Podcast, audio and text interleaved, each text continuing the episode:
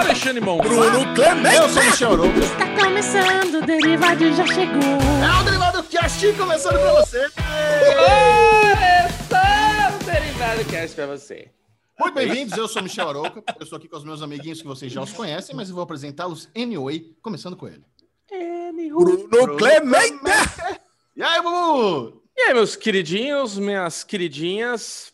Hoje, Alezinho, você não perde por esperar. Meu Aruvendias é de lascar. Mas, Ale Bonfá, você sabe que a pandemia tá aí, firme e forte, né? Cada vez mais forte, inclusive. Queria saber como é que tá essa melancia branca, como é que tá essa cutis desse bumbum, porque o que não, não, não temos é Alexandre Bonfá de pé. Então, como é que tá? Tá quadrada, tá gasta, tá calejada, continua macia? Conta pra gente. Olha, Bubu, ultimamente as minhas duas posições é sentado e deitado, realmente, cara, porque eu fico muito próximo aqui à minha cama, né? Eu levanto, sento na minha cadeira, levanto, deito na minha cama. Aí eu vou, eu dou um pulinho até a cozinha para almoçar. Então, realmente a rotina pegou. O bicho pegou aqui, eu não saio de casa, mas eu tenho uma notícia muito feliz e eu já quero antecipar as Oba. centenas de mensagens, não estou exagerando, não é uma hipérbole, foram centenas de mensagens que eu recebi dos nossos ouvintes, dos nossos amigos aqui do Clube Derivado Cast, que perguntaram sobre meu filhinho, Felipão, e eu tenho um prazer de anunciar que ele está recuperado do Covid, ele está sarado do Covid, inclusive Aê, ontem Felipão. voltou para casa já. Então, cara, está 100% recuperado. Há quatro dias agora, sem Bom. nenhum sintoma a mais, ele já está diagnosticado como curado e está pronto. Inclusive, já foi até trabalhar hoje, já está, já está apto a voltar para o trabalho, né? Então, cara, muito bom, cara. Nossa, eu tô com um alívio que vocês não fazem ideia. Coisa Eu, boa. eu fiquei, eu fiquei 15 dias, fiquei e ainda estou 15 dias só com a minha mãe e com a Gi, com a minha tia aqui em casa, também isolado do universo, do mundo, da E a humanidade. Nora? Você falou que a namorada dele tá com Covid também. Ah, sim, Felipão e a Gi, os dois Ah. completamente recuperados. A Gi já voltou para Cuiabá, que é a terra dela. Inclusive, puta, ela mandou beijos para vocês dois. Ela nunca tinha Ah, sido beijo, citada Gi. num podcast e agora ela já foi citada no podcast número um do universo, que é o Derivado Cast. Ela, ela adorou, mandou um áudio pra gente, super legal.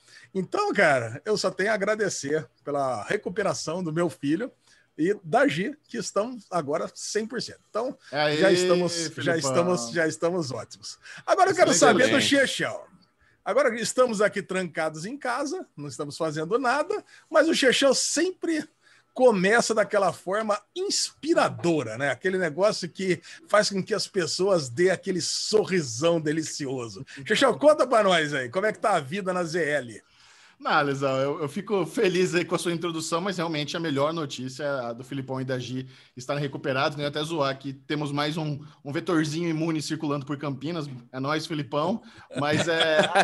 Cara, aqui na ZL, esse, esse final de semana foi no- novamente a, me- a mesma padrão aí também da, da semana passada, que é equilibrar trabalho com descanso, né? Porque teve o Snyder Cut, então é aquelas quatro horinhas garantidas no sofá, mas ao mesmo tempo a gente está com um projeto é, sobre o Oscar, que a gente nem deu um teaser ainda, mas em breve aí vamos ter um projeto bem legal sobre envolvendo os, ah, os filmes do Oscar, os filmes indicados ao Oscar 2021. É, tá bem legal, então fiquei trabalhando bastante nisso. Aí tem a, o, o, o SM Play de Falcão e Soldado Invernal, então teve faltava finalizar ele para a gente postar na segunda-feira e tal. Então foi aquele final de semana. É mais tranquilo, mesmo trabalhando em tudo isso aí, é, um- é mais tranquilo, tal, é mais negócio de, de roteiro, de direção de edição do vídeo. Mas foi um fim de semana bem tranquilo. E eu, eu só tô felizão, Alisão. Tô felizão por, pelo, pelo, pela, pela Gi, pelo Filipão. Muito bom. Excelente notícia. Só que Que tem um negócio ótimo. aqui que a galera precisa saber sobre o Derivado Cast, né? Número um, que esse é o podcast número um da Galáxia, como a Lesão No bem caso. lembrou.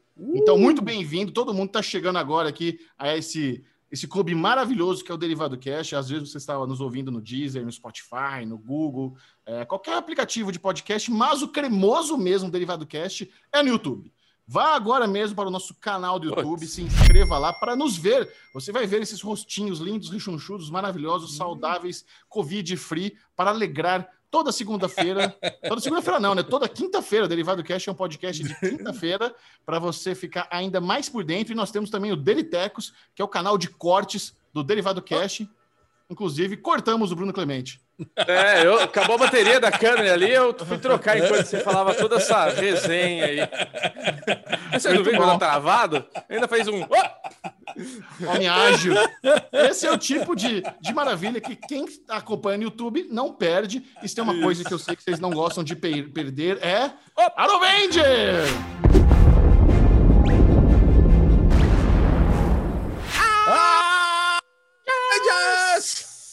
A Lovende dessa semana está especial e nós temos uma surpresa para Alexandre Bonfá.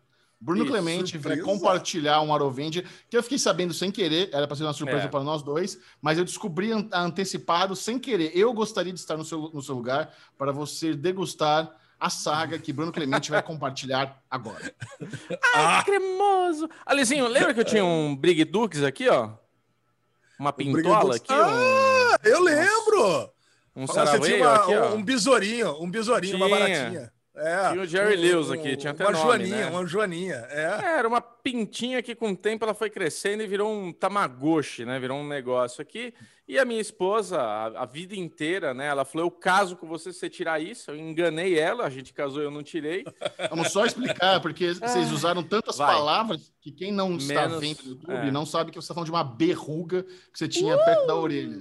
Era isso. Eu, ti, é, eu tinha uma berruga ao lado da minha orelhas aqui, bem, era pequena, o tamanho de uma moeda, mentira, pequenininha. Não, era né? horrorosa. Não, pera um pouquinho. Era horrível essa berruga, cara. Era enorme, parecia uma verruga ruga de, de nariz de bruxa realmente é. incomodava muitas. Eu concordo. Incomodava você? Você nunca falou nada. Puta que pariu. Ah, mas não vou ficar, né, criticando a verruga dos amiguinhos. Mas puta vida, era horrível. Bom, vamos, o Vitor. Vamos decidir aqui. É, é verruga Vai. ou berruga? Verruga, claro. Com V.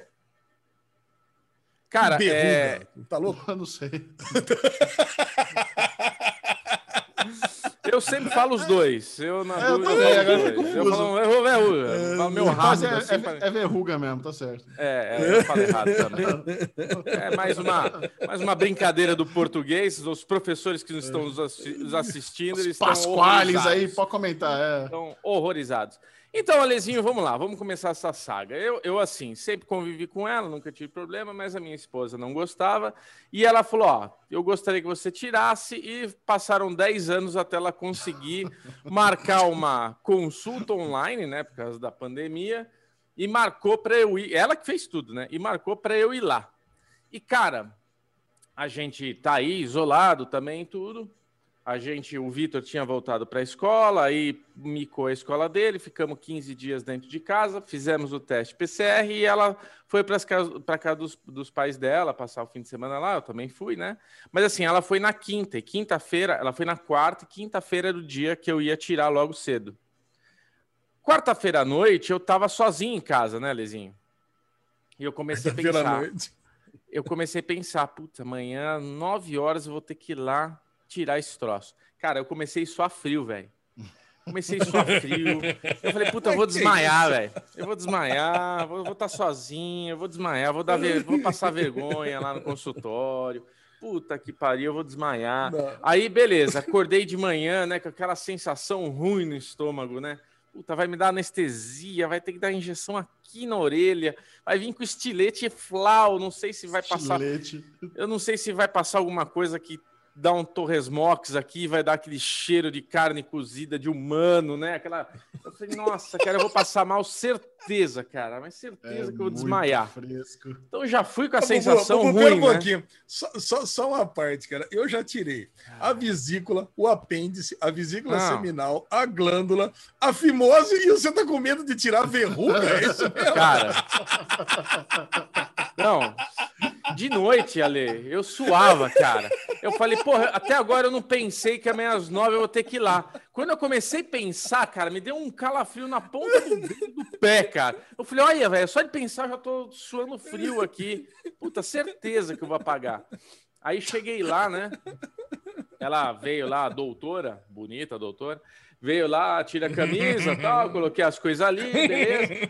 Aí ela começou a olhar as pintolas do, do Bubu, né? Olhou uma pintão aqui, pintão ali. Só melhora. Só melhor. Cara, aí olhou aqui, eu tenho umas- aquelas pintinhas vermelhinhas de idade, né? Ela falou: não, isso daí é normal, vai aparecendo mesmo, tal. Olhou uma aqui, tal, debaixo do braço tem uma, olhou. Aí ela te olhar isso aqui, ela colocou aquele bagulho, né? Que, nossa, dá um zarabidu ali. Pra, pra E ela- analisar diamante, ela foi lá no. É, isso, é bem isso. ela falou: olha, ela falou assim: olha, isso daí que você tem, é, ela não tem problema. Você não precisa tirar, se você quiser. Eu falei: não precisa tirar? Não. Você quer tirar mesmo? Não, não quero.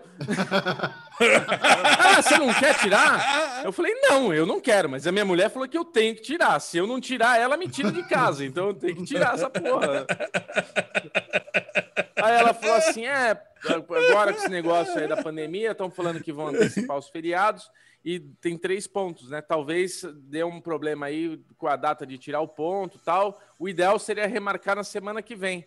Eu falei, nossa, é isso, vamos remarcar. Eu falei, não, eu preciso tirar, moça. Tipo, cara, mas foi uma, uma- um conflito de interesses nessa consulta ali. Eu falei, não, eu vim aqui para tirar, vou ser forte. Respirei fundo, eu vim aqui para tirar. Você é forte. Ai, meu Deus. Aí, três pontinhos. né? Ai, cara, Ai, eu cara. sei, Alezinho, que eu tava deitado ali, né, na caminha dela. Eu falei, quanto tempo demora? Eu fechei o olho assim, né? Quanto tempo demora? Lá uns 20 minutos. Eu, meu Deus, 20 minutos é muito tempo. Não dá pra vir só cara. flá, tirar o sashimi ali, dar um tchau. né? Porra, 20 minutos é muito tempo. Vai ficar 20 minutos ali cavocando o bagulho.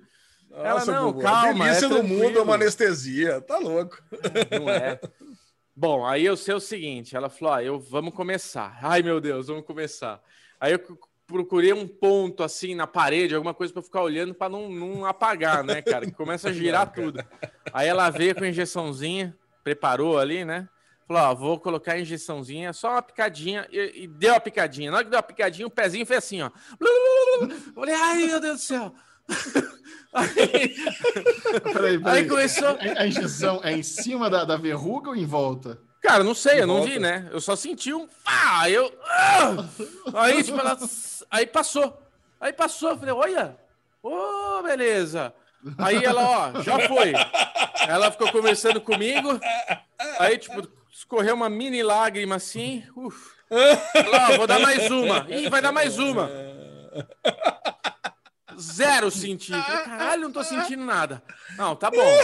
Ó, vou começar. tá? Ela veio com o negócio, não sei o que que era, não olhei, né? Porque o segredo é não olhar. Se eu não olho, eu não desmaio. Bisturi, né? Não quero nem ver o que tem na mão. Ela começou a dar o cavoque ali, cara, sentindo zero. Na hora que eu vi que zero problema, puta, que comecei a trocar uma ideia com a mulher. Aí eu relaxei, velho. Eu falei, ah, é delícia. Ah, tem o derivado Graças cast, a né? Deus. É, isso. Vai lá no Derivado Cast. Vamos lá. Eu terminei, eu falei, olha, homem é uma bosta, nós somos uns covardes. Quantos homens vêm aqui? Ela falou, nossa, olha, se eu te falasse, meu. Eu falei, puta, mulher é muito mais forte que o homem, né? Mulher vem, faz, Pô. não sei o quê. Nossa, cara, eu passo mal. Eu conheço um monte de gente que nem eu, que é assim também, que começa e desmaia e apaga. Mas graças a Deus, meu Avengers foi esse. Bubu não tem mais o, que como meu filho chamava, o molinho, que ele apertava e falava Mostra que aí era pra molinho. nós. Mostra, mostra pra Não, nós não aí. vai Bubu. dar pra ver, eu Isso, acho, não? né, ali, ó. Ah, É, tá só sem ponto, sem nada ou tá com pontinho Não, ainda? tem três pontinhos, tá Ah. sequinho, gostosinho, tá uma delícia. Ah, Agora, Bubu, zerou. Você tinha mania de ficar cutucando alguma coisa não? Não, não, não, não, não ficava mexendo, não. Porque às vezes se você tinha algum, algum tique, né? Que, que, por exemplo, vamos supor que você tratar a sua, a sua verruga igual o martelo de Odin, que sempre, sempre que você tá precisando de alguma coisa, você pega nele, sabe? Aí você dava uma mexidinha assim pra concentrar, ia te fazer Isso. falta. Já que, você nem- já que você não tinha nenhum tique, né? Não vai fazer Ah, coisa eu- nenhuma. Eu, quando olhei no espelho, eu me senti uma Quantum sem bagageiro. Que eu olhei e falei, caralho, velho, tá faltando um pedaço, né? Tinha, tinha um negócio ali que eu olhava pra ele. Eu tava Um acostumado. bisão Imagina. sem cupim. A facilidade que vai ser quando você for fazer barba nessa área agora, não vai precisar se preocupar em arrancar verruga na, na, na gilete. Sim, sim, sim. Pois Maravilha, é, cara. muito bom. Ah, a alegria da minha esposa Ai, valeu cara. tudo. Então tá Ah, tudo como é que certo. foi? Como é que é a recepção de Sabrina? Ah, eu cheguei lá com o tampa-olho aqui no, na orelha, né? Ela, ai, deixa eu ver. Eu falei, não, deixa quietinho aí, que ela falou que, pá, amanhã eu tiro. Aí no dia seguinte eu tirei ela, nossa, graças a Deus, não tem mais aquele negócio aí. Ela Minha devia, mulher, pelo jeito, agora ela me ama de verdade.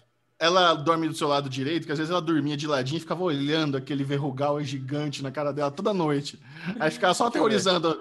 No- Ah, é que eu, eu durmo de lado, né? Eu pesadelos. dormia, eu dormia bem em cima dela, então pelo menos. Mas ela dorme do seu lado direito? Às vezes é isso, ela ficava olhando, você nem sabia. Dorme, dorme. É, então, resolvido. Mistério. Mas Ah, é, esse bom, foi o Nero delícia, Vendors. cara. Graças a Deus eu não desmaiei, tá tudo certo. Paz em Salvador, tudo cremoso.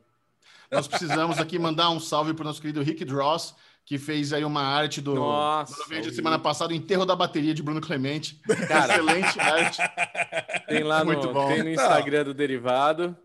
É, eu lance- vou colocar aqui o lance a, do a Rick. imagem. É. O lance do Rick não é só fazer os melhores desenhos, os melhores cartoons do mundo, é também capturar a essência do Avengers. É, vocês é. repararem, cara, o lance da- do período, né?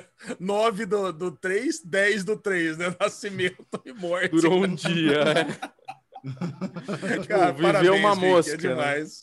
É demais, cara. Caguei de dar E risada. você, Alezinho? Como está essa vida aí quarentenado na sua, no seu quartinho aí, confinado há duas semanas? Duas semanas já completou certinho ou ainda não?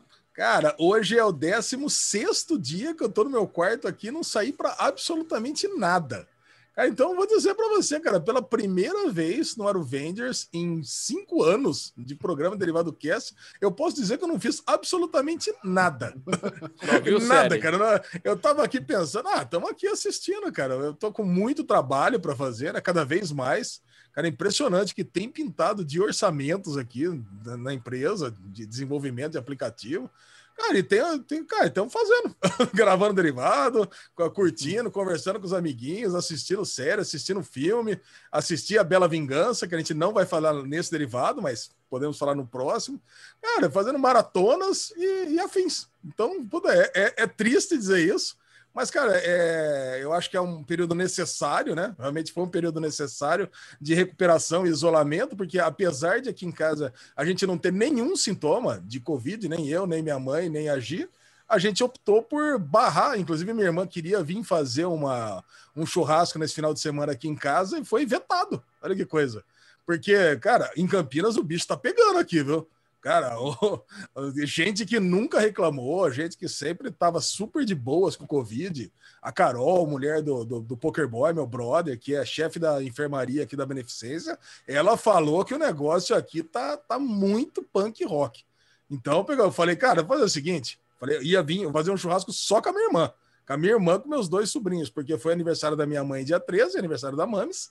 Chechel, inclusive, mandou os parabéns para a Mames. A Mames ficou bem emocionada com seu parabéns, Chechel. E, a, e aí ela e a minha irmã faz aniversário dia 31, então a gente ia fazer um churrasco aqui para comemorar o aniversário das duas, só com a minha irmã e com os sobrinhos. Mas mesmo assim foi vetado. Então, cara, realmente eu posso dizer que agora nós estamos num isolamento total, full total aqui. Mas imagina, Então, cara- imagina que tem gente que já tá nessa pegada há mais de um ano, cara.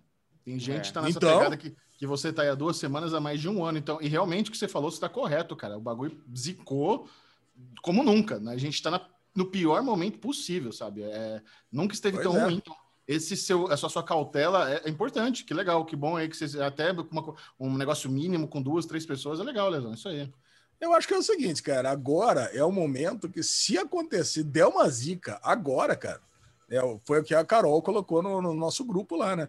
Não, se der uma zica agora, cara, zicou. Parceiro até me chamou lá para um evento também super fechado, cara. Só a família dele, ele pegou também, eles também estão bem isolados lá agora. Falou, cara, Ale, se quiser passar aqui em casa, a gente tá fazendo um pulo de pork, lá, uns defumados na casa dele, mas é, cara, ia ser só, só, só a gente. Eu falei, parceiro, eu prefiro ficar aqui em casa, tô aqui assistindo a sériezinha nova da Apple, tô assistindo o filminho que o Chechão indicou lá, Cabras da Peste, lá, que foi bem legal. Cara, e, e eu vou ficar de boa, cara. Não sei se vou ficar mais uma semana, duas, assim, até dar uma, dar uma sossegada, porque, cara, é, eu acho que agora realmente é o momento, e vocês sabem que eu não sou disso, né? Eu sou, eu sou um cara que eu, eu, eu não sou paranoico, mas eu acho que se tem um momento que é para ficar esperto, eu- esse momento é agora. Sou eu, Lesão. Tem nosso total apoio. Que bom que você tomou essas, essas precauções. Mantenha, mantenha. Segura mais um pouco, sim. Vale a pena. Melhor. É. Não, vale a pena. Mas eu quero saber você, Xexão. Eu quero saber Ai, ai, você ai, na. ZL. Você já falou que teve um final de semana de descanso total e trabalho. Mas aconteceu aí alguma, al- alguma coisa na sua obra? Aconteceu alguma coisa Ah. aí na sua portaria? Alguma coisa deve ter acontecido aí de divertido na sua vida, né? Não, mas é, eu também não, tô saindo de casa, tô aqui é, bastante tempo já, mas realmente está rolando a, a obra do, do apartamento que eu vou me mudar, que é aqui no- na torre do lado, né? E essa semana estavam vendo um negócio de gesso, de piso. Eu queria que vocês vissem, cara, a, a obra lá. O apartamento, na, até uma semana atrás, estava todinho já no contrapiso, sabe? Tudo no chãozão para botar as paradas, pronto para pintar, para lixar, para botar as coisas tudinho. Tá peladinho o apartamento, coisa mais linda. É, mas é, eu ainda não, nem, nem fui lá ver a obra ainda, cara. Nem preciso, preciso dar uma olhadinha, porque realmente tá, tá, na- tá chegando no momento. Segundo, né, as, as pessoas aí que, que eu contratei para a obra, mais uns dois meses resolve. Eu acho difícil. Eu acho que Olha. esse apartamento não fica pronto em dois meses, não, porque aqui no meu prédio eles estão com aquele negócio de, de não poder trabalhar todos os dias, né? Eu já mencionei isso. Só pode trabalhar segunda, quarta e sexta, né? A Isso. galera tá em home office, não dá para ficar em bateção também todos os dias da semana. Então, além de ser dias reduzidos, é horário reduzido. Então, você acha que pode ficar das 10 às 2 só. São pouquíssimas horas por dia nos três dias que pode ficar. Só que como tá chegando naquele momento de, de pintura, que não vai ter barulho, sabe? Instalação de, de, de marcenaria, talvez eu consiga aqui com, com, a, com a direção do prédio para poder ir mais vezes por semana. Não sei. Não sei como é que eles estão lidando com isso. Na verdade, eu achei que nem poderia fazer obra por causa da fase roxa. Eu achei que até isso ia ser suspenso, mas tá rolando. A, a equipe lá tá toda também fazendo as precauções deles lá. Então tá rolando essa- esse negócio. Em breve terei aí uma, um lugarzinho gostoso para quando acabar a pandemia receber vocês. Eu sempre lembro de você, Xixi. Tem um projeto aqui que eu, inclusive, vou entregar a V1 desse projeto amanhã, né? Para quem não sabe, V1, o Bubu sabe bem, né? V1 é versão 1 do projeto. Eu, eu recebi aqui no, ontem, é, ontem de madrugada, de sábado para domingo de madrugada, a V1 e vou entregar para o cliente na, amanhã numa reunião, com um projeto chamado Aquele Tapa. Aquele Tapa é justamente para jovens, jovens emancipados aí, jovens que estão comprando seu primeiro apartamento, que estão fazendo a reforma no apartamento. Então, cara, nossa, quando a gente se encontrar da próxima vez, eu vou mostrar para você esse aplicativo que seria muito útil para utilizar. Que tem as- todas as fases de reforma e tudo mais. Que é- cara, tá ficando bem legal esse aplicativo. Mas você não acha que aquele, aquele tapa vai, vai- a galera vai confundir com a galera da- das 4h20, não? Cara, eu não tinha pensado 4,20, mas quando o pessoal da agência mandou para mim, né? O, o registro, ele eu, eu tenho, faço vários projetos com essa, com essa agência. Aí ele- ele mandou e não falou que era desse projeto, que ele tinha um outro nome, né? Aí só mandou assim, né? Registro BR, uma- é, registrou como aquele tapa. Aí eu pensei e falei, não, o nome eu achei ótimo, né? Pô, tava liberado no, no .com.br, aquele tapa.com.br. Eu falei, cara, legal. Mas o que, que será que é aquele tapa? Eu pensei que era alguma coisa assim, né? Uma aplicação que pega pessoas famosas e dá um tapa virtual e paga para isso. Ela pega Bolsonaro e dá um tapa na cara. A gente faz umas Nossa, animações. ficar rico. Eu já viajei. É lá, pega Pazuelo e dá um tapa, pega, sei lá, cara. Mas você, você pensou também um negócio bem bacana. Na verdade, isso é um meme antigo, né? Talvez a nova geração não conheça o tapa na pantera. Então, realmente, pode É, passar o- batido. Já, é já, é um- já é um meme que caducou já para a galera dos milênios. Tapa na, taba, ta- tapa na taba, tajarana, né? Como é que é? Tá jarando. É. Mas, Alesão, outra coisa que eu queria falar aqui para vocês é que a Bubu e eu estamos entrando aqui no momento da, da nossa empresa de trabalho, como a gente nunca. A gente vai ter uma, so- uma. Não é uma sobrecarga, mas a gente vai ter uma demanda de trabalho como a gente nunca teve, né? A gente estava fazendo a.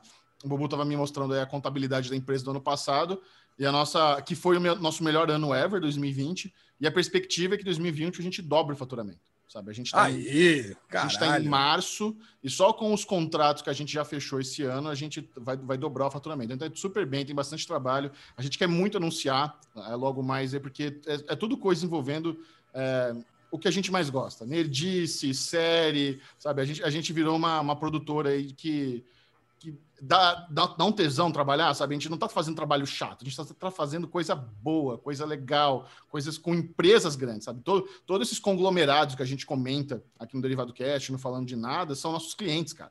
Então é, a gente está doido para poder logo dar luz verde assim definitiva e começar mandar bala nos projetos e anunciar aqui para a galera do Derivado Cash que tem tanta coisa legal, a gente está tão orgulhoso né, do caminho, né? Puta, quem diria que uma, uma parceria de YouTube que a gente fez aí se tornou uma produtora que, é. putz, vai, sabe, de ano para ano está dobrando de faturamento, é muito incrível, a gente está muito feliz.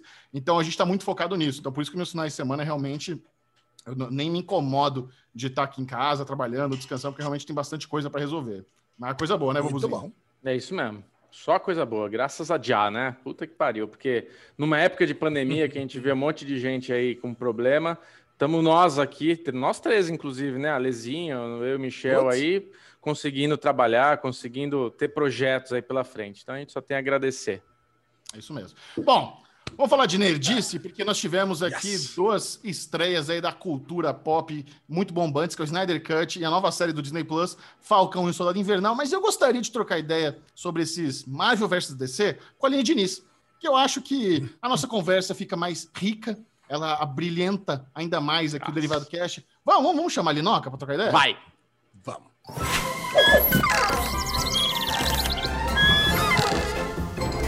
Olha lá aí, Aline Diniz, falando de tudo nessa semana. Uh! Uh! Uh! Ó, eu queria começar dizendo que eu passei o final de semana inteiro arrumando a minha casa e por isso uh. eu não assisti o Snyder Cut ainda. Ah. Oh my goodness. Não acredito. Estou por eu fiz fora. uma propaganda, fiz um teaser que a gente ia falar de Snyder Cut com você e não vai ter. Você não Estou viu a Aquaman fora. morrendo então? Caralho. Bubu, olha o mentira. Eu foi uma des... eu estou por fora das pautas. Eu entendo que isso é um erro da minha parte, mas tá tudo bem. Eu que tomei essa decisão porque assim, meu escritório tava uma bagunça, sem tamanho. Então eu tomei uma decisão executiva de organizar meu escritório e o resto da casa consecutivamente e não assisti nada, não fiz lição de casa de Oscar não, não assisti Snyder Cut. Não assistiu meu pai? Eu... Você falou que assistiu meu pai. Assisti meu pai na sexta-feira à noite. ah, então, conta. Ah, mas o final de semana eu acordei sábado, naquele, naquele pique da arrumação, sabe? Aquele pique que você faz assim, já ó. Viu? Tira tudo do lugar. Novo gatilho de riso da criança? É, ela Meu sabe. Pai... Semana passada ah. eu falei pra ela, né? Aí, ó, olha assim. Por que, que foram criar um filme chamado Meu Pai também, né? Caraca. É. E é bom, Meu Pai? Em inglês é muito pra caralho. bom. Pra caralho. É, mas você, muito bom. Mas o Falcão e o Soldado Invernal, você viu? Vi, claro. Então, então. Lives, pois lives é, semanais. Vai, vai que você é um roteirista. Vamos lá, então vamos lá. Vamos falar Não. de Falcão Estado Invernal. Mas antes de a gente falar do Falcão Estado Invernal, Alexandre Bonfá, ele pediu um espacinho porque ele quer fazer uma review do podcast falando de nada. Ah, ele... Exatamente. Ele fez a noção. agora. Ele a fez gente, anotações. Não, não, não, pera um pouquinho. A gente faz review de todas essas coisas desses gringos Ale. aí que a gente nem que a gente nem conhece. Agora, hum. eu, o meu podcast favorito, né? Eu, eu, eu preciso falar também. A gente tem Dá que falar dica aqui. Pra você, Ale. Ah. Saque arroba falando de nada.com.br. Manda lá, velho. Eu tô zoando. Não existe esse e-mail. Cusão! Não, Não cara, aí, eu assisti o episódio 6 da madruga, né? Eu tava aqui, eu até mandei pro, pro Xexé e pro Bubu, tava assistindo aqui. E eu tenho alguns comentários. Então tem um bloco exclusivo aqui no Falando de Tudo, que a Lesão comenta falando de nada. Então. eu amo que tá virando um, é um, universo contido dentro de si, assim, é maravilhoso. É um Inception Inception, é o Inception é. aqui do, dos produtos serimaníacos aqui. Para quem, não sabe, para quem não sabe, a Aline Diniz e eu temos um podcast chamando Falando de Nada. Podcast novinho, teve apenas seis episódios. A Lesão escutou aí os seis episódios recentemente e vai comentar agora. Seis episódios ah, nessa nova leva. Porque é. a gente já tá no quase 30 Isso. aí, né? É verdade. quem é old school. Exato, quem é old school sabe que a gente fazia live no meu Instagram, tá tudo lá salvo, inclusive, se você quiser assistir os primeiros episódios. Mas agora a gente está oficialmente com estúdio, com edição do Bubu, com participação especial, uhum. bonitinho lá no Instagram, a sua plataforma favorita de podcasts. Instagram não, no YouTube. Ah, YouTube. YouTube. Eu... não, é isso mesmo. E quando vocês faziam no Instagram, era legal porque eu podia comentar e já ganhava uns biscoitos ao vivo, né? Então agora. Tá, aí... Agora não tem mais Você não sabe. Agora que tem superchat, a lesão sumiu. Você não sabe dessa. A lesão adora um biscoito. É o maior biscoiteiro de nós todos aqui. Eu Não sei disso. Maior. É, É sabe, claro que eu sei. sabe. Eu sei disso. Claro que sabe. Então, o que acontece? Esse negócio de ficar comentando ali na estreia não tem graça. Porque eu não- eu- o, o biscoito ali no, no, no chat não é a mesma coisa que um biscoito ao vivo. Então, eu posso fazer aqui um bloco, né? No comento, no falando de tudo, que aí eu ganho um biscoito agora. Entendi. Ó Agora é o momento de primeiro- biscoitagem do lesão, então. Isso. Exatamente. Entendi. Compreensível. Aí eu Vamos queria. lá. Então, eu já queria começar agradecendo o Bubu, né? Que citou lá o, o, o negócio do Derivado Cast que a gente falou do. Netflix? Ai, do- da Netflix, da Netflix. Então, eu vou mandar um beijo pro Bubu aqui. Do negócio da Ele realmente vai que comentar ao vivo o falando de. Vamos lá. O Uma segundo- agora. Comentário. segundo- Cena a É, ué. É, cara. Aí o segundo eu queria falar pra Aline como é que crianças acessam o YouTube, que esse foi um dos temas do Falando de Nada. Quem Quero. não ouviu, vai lá e escuta. Mas eu sei porque meu filho, ele vê YouTube desde os dois anos de idade. E uma vez eu, eu queria entender exatamente isso. Mas como é que ele acessa os conteúdos lá do Gato Galáctico, do, desde o Palavra Cantada, sendo que ele não sabe digitar, não sabe escrever, não sabe nenhuma palavra sequer? E uma vez eu vi ele, né, com o celular da minha esposa, ele com o dedinho, tem um microfoninho do lado que ele pode Ah. falar. Entendeu? Então o YouTube ele já pensou nessa experiência do usuário, já adiantou que grande público do YouTube é infantil, então ele vai com o dedinho e fala gato galáctico. Aí aparece gato galáctico, aparece uma lista de tudo que ele tem que Lucas assistir. Neto. Ele clica num e tá ali. Lucas Neto. Eu tô Lucas Neto foi chocada. depois. É sério?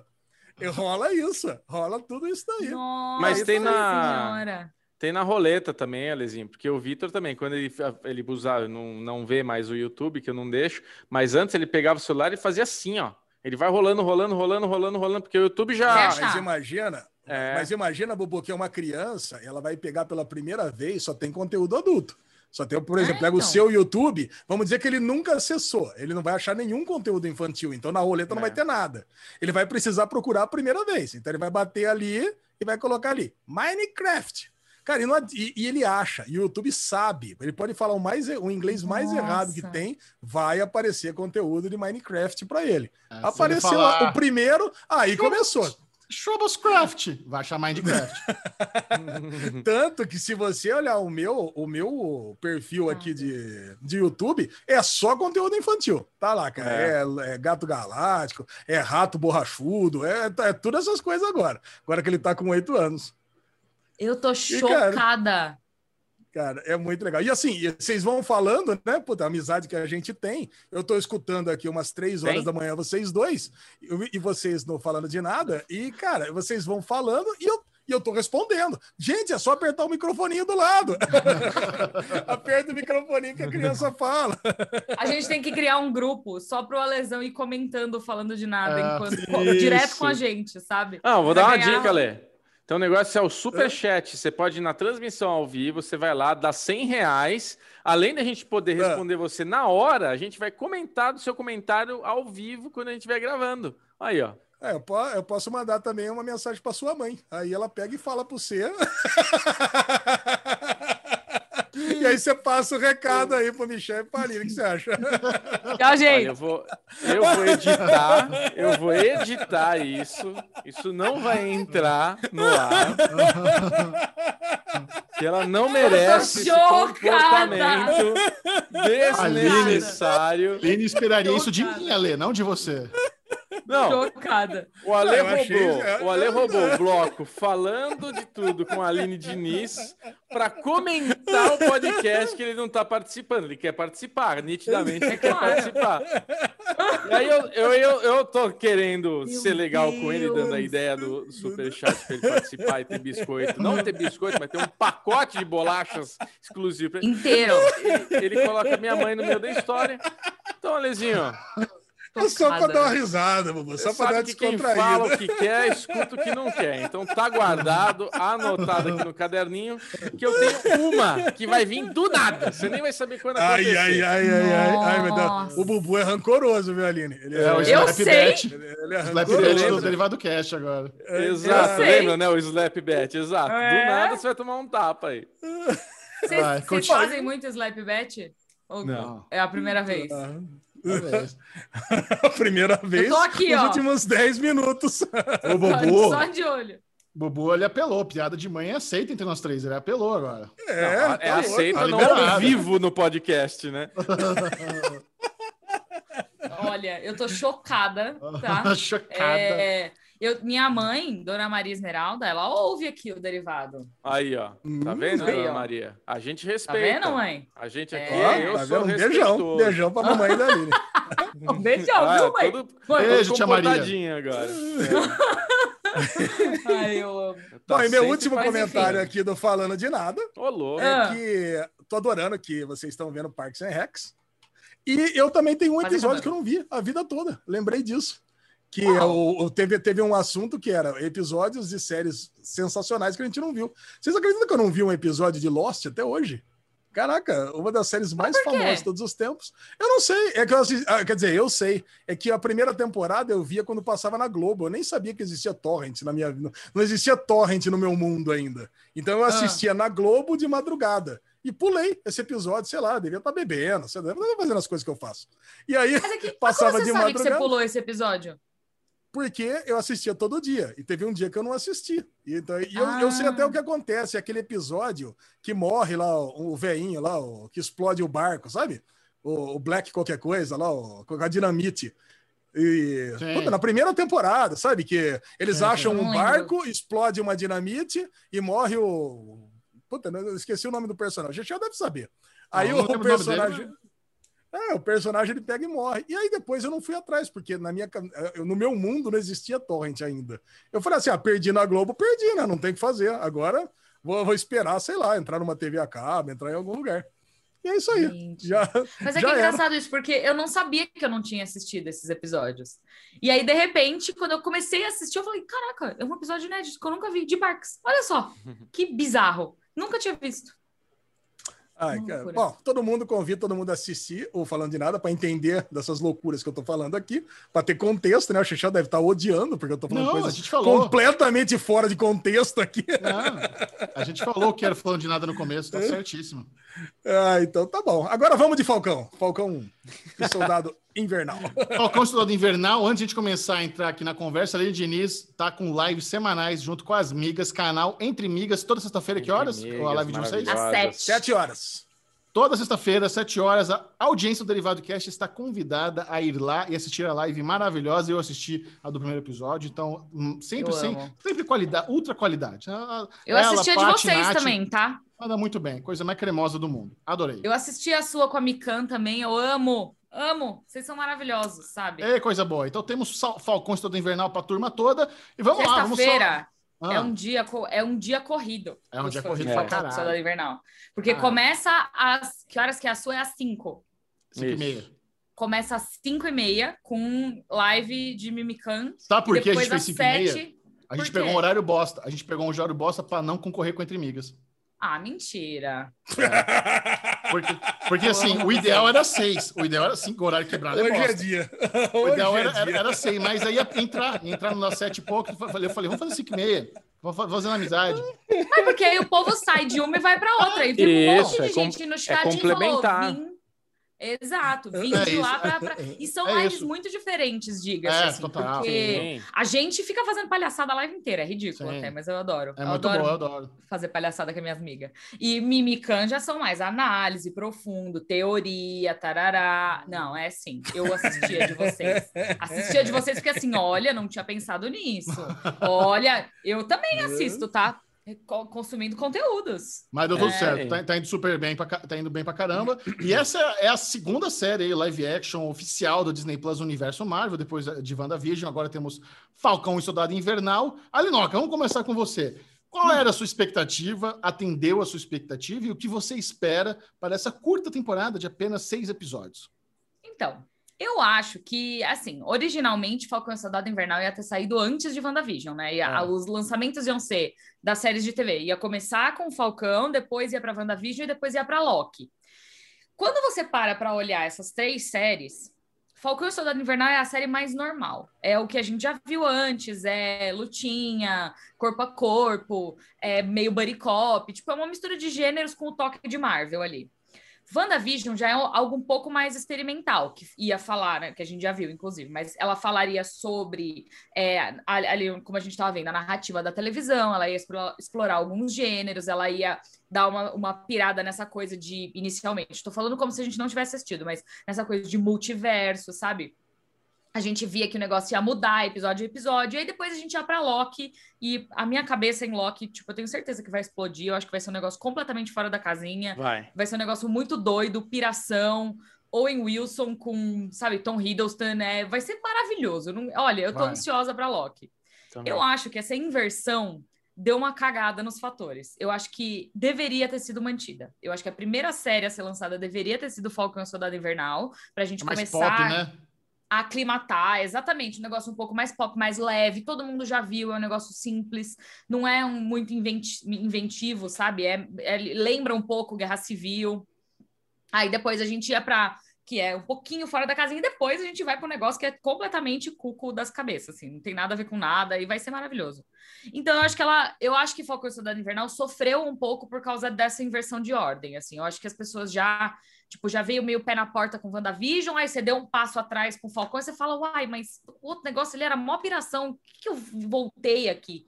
É, tanto que, assim, a gente percebe que, eu não sei se você teve essa sensação, mas a nossa sensação com as lives é que o público deu uma diminuída. Pra caramba. Exatamente, exatamente Pra porque não tem O mais interesse- tanto interesse. O interesse está bem. WandaVision deu muito certo. Inte- é, Eu, não- eu não, Muito. sei- eu não sei se é pelos, pelos atores, a galera ama o elenco, ou se pelos mistérios, ou não sei. Mas ne- nessa primeira semana eu sinto que o interesse por WandaVision, primeira semana de Falcão e Soldado Invernal, era muito maior logo de cara. Muito maior. Não, e eu É. tenho a sensação também que o, o público, é, muita gente no chat, quando a gente tá fazendo a live, fala: Ah, eu só tô vendo por causa de- da live de vocês, sabe? Eu só tô vendo pra Aham. acompanhar a live de vocês. Ou tipo, eu nem tô vendo, eu só tô vendo a live de vocês. Eu vou assistir. Falcão e Soldado Invernal através da live, sabe? Então, tipo, eu tô sentindo que tem muita gente falando: Nossa, não tô interessado. Ou, ah, É. vou ver três episódios e ver o que acontece. O que o pessoal não sabe, que falou que vai ver três episódios e vai ver o que acontece, é que você vai ver três e vai faltar literalmente só metade. Vai faltar só mais É, três. não, Então, quem vê três vê é seis tudo. episódios, é um peidinho, você tá lá, vai sabe? Exato. Eu, assim, eu, eu comecei, o que você começou falando, eu tava discordando, quando você terminou, eu falei, ah, é verdade, tem razão. Porque se a gente tivesse começado com Soldado Invernal, não, não seria um hype menor, mas pelo menos as pessoas estariam, vamos ver como é que vai ser. Porque WandaVision, acho que série que dá para teorizar, sempre cria um hype maior, sempre cria uma participação maior de todo mundo, porque todo mundo quer adivinhar, todo mundo quer ser o, ah, eu sabia, eu falei, né? É o Mephisto. É o Mephisto, exato. Agora, eu tava vendo o Soldado Invernal lá, o Falcão, e, e acho que é isso. é Uma conversa que eu tive com a Lê, né? Que eles são dois personagens, mas não, são os personagens favoritos da, da, da saga toda, né? De, de todos os, os heróis. Eles são dois heróis que estão ali. O Soldado Invernal, um cara que teve participações, teve um filme legal, Guerra Civil, mas mesmo no Guerra Civil, tipo, o foco era ele, mas não era. Então, assim, até achei meio zoado o Falcão ir na agência e o cara na hora não reconhecer. O soldado invernal tá lá no date e a, a menina lá não sabe que ele é o soldado invernal. Caralho, o cara salvou o universo e ela não sabe que é um soldado invernal. Mas é que eles são os heróis mais besão, né? Tipo, É, aí eu falei pra ele- eu falei, Ale, eu falei, Sabe? puta, Ale, mas se parar pra pensar, é tipo eu e você na CCXP, né? Todo mundo conhece o Michel Capitão América. Agora o Falcão e o Soldado Invernal aqui cagam pra nós, né? De vez em quando Não, a gente tromba alguém, que- você é do Derivado! Derivado, ah, verdade. Mas eu acho que a série ela vai tocar exatamente nesses pontos, assim, de. Porque, querendo ou não, o que a gente viu ali no. no... Como que chamou o último filme? Meu Deus, eu esqueci agora. Ultimato? No Ultimato. Ultimato. É, o que a gente viu no Ultimato não foi televisionado, entendeu? Tipo, as pessoas não viram aquela briga. Tipo, É. tudo que a gente assistiu não apareceu na TV. O que apareceu na Sim. TV foram recortes do que tava das brigas principais. Então, tipo, imagina, se tá rolando uma puta de uma treta, se eles vão focar nos Falcões Soldado Invernal. A cobertura, tele, sabe? A cobertura televisiva do universo cinematográfico. Ele tava com o celular ali e ficou focado Ah, na entendeu? capitã. É. Não Exato, então são personagens que não né? Exato, são personagens que não aparecem. É. Por isso que eu É. acho que Falcão e Soldado Invernal, se tivesse sido a primeira série, ela ia tratar de temas que são mais recentes, atuais, que são mais realistas. Então, ela vai falar sobre discriminação, racismo, é, sabe, segregação. Ela vai falar sobre tudo isso que é, é muito importante a gente falar, mas não é escapista. Então, tipo, a gente está num momento que é bem complicado para a gente continuar no entretenimento, focar nos temas que a gente já está tendo que lidar na vida real, que já é uma merda, sabe? Então, Sim. a sensação que eu tenho é que seria uma boa. É assim, eu, eu costumo dizer que meu primeiro carro foi um Twingo. Foi um puta primeiro carro, não seria um puta segundo carro, entendeu? Porque é isso. tipo, é um carro que não tem marcha, não tem direção hidráulica, ele tem, sabe, é um ponto zero, pesado pra cacete. Não seria um bom segundo carro. Porque é isso, você quer sair da sua realidade. Você quer, com entretenimento, fugir de tudo que você tá vivendo. Aline. Aí você vai assistir uma série pra ver os temas que você já lê no noticiário todos os Fazer um dias. negócio pra você, Aline. O que, Não. que é isso aqui, ó? Não faço a menor ideia. Um Twingo abastecendo. Nossa, Nossa, matou. Acabou a lesão agora. Era mó bonitinho meu Twinguinho, tá? Porra, é mó legal. Não, o Twingo, Era o Twingo fazia bonitinho, 20 meu km com litro. É bom pra caramba. Fazia. Não, você Era um baixava carrão, coisa, viu, Aline? virava Eu vou uma falar um cama aquela você. porra. Virava uma meus cama. sete primeiros carros foram Fiat Uno, viu? Então você tem que levantar os braços ao céu. Meu Deus do céu. Não, Agora, eu fui de eu um um Twingo para um Fiat Palio 1.6 usado, que tava com quase 80 Nossa, mil quilômetros rodados, mas eu fui de um carro 1.0 para um carro 1.8. Tipo, Tá bem. Foi muito surreal, assim. Bom pra cacete. Não, Agora, Falcão, Falcão e Soldado Invernal, pra quem tá acostumado a ler quadrinhos desde os 10 anos, né, desde 1985, é aquele negócio, é, é, uma, é uma, um spin-off, né? É um tain de, de quadrinho de personagem secundário. Então, eu não tinha expectativa nenhuma que fosse ser o negócio de explodir cabeças. É aquele negócio, se você quer entrar na intimidade de um personagem que não tem espaço numa saga principal. Então, você vai lá, você vai na, sei lá, é Guerra Civil, que eram 12 fascículos, aonde os personagens principais são Homem de Ferro, Capitão América, Thor, e aparece lá em quatro, cinco quadrinhos o Falcão e o Soldado Invernal. Sabe? É- é- essa galera, você não, você não tem espaço.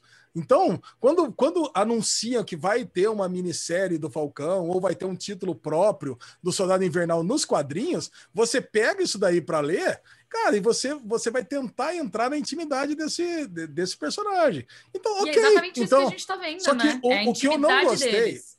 mas o que eu não gostei foi o ângulo que decidiram explorar. Aí eles criaram. O do Soldado Invernal eu gostei. Puta, é um cara traumatizado. Eu acho que tem todo sentido ele estar fazendo terapia e tentar explorar o tudo que ele fez de cagada para trás e ele tá tentando fazer as reparações. Agora, o Sam Wilson não ter grana, ser um fudido, depois de tudo que ele aprontou, ele teria que ter grana pelo menos do exército.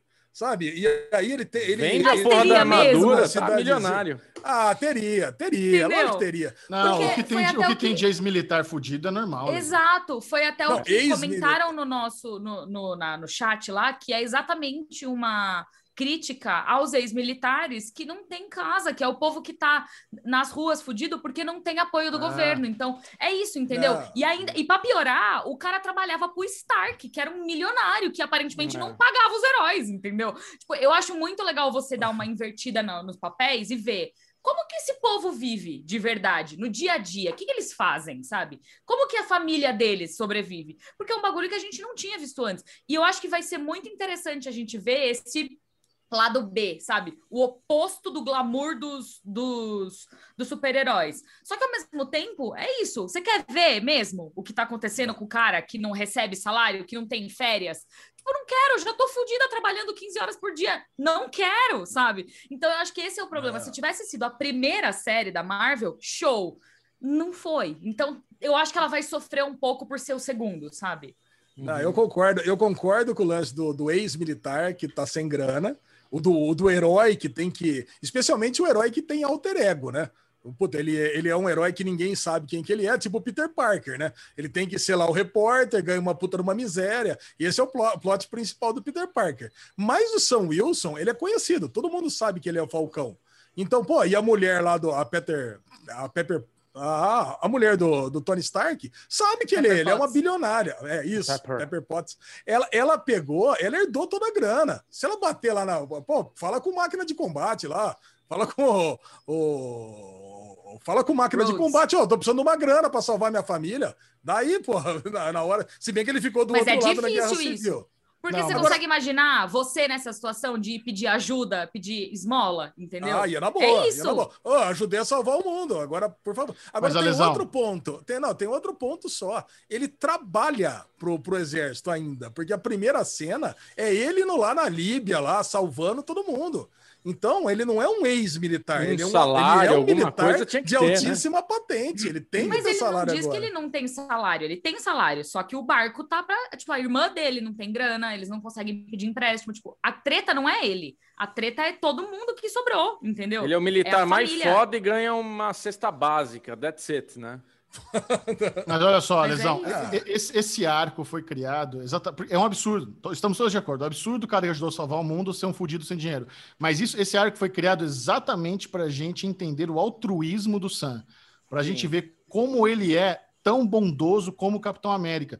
Isso Também. aí faz parte do, esse sentimento de injustiça que está gerando dentro de você. É exatamente para quando ele vestir o manto do Capitão América você falar, ele é tão digno quanto Steve Rogers. É, É para isso isso que serve esse, É. quando esse lance É da, da economia dele. É- é- isso aí É, você, caiu na armadilha direitinho, cara. É óbvio que é absurdo, é óbvio.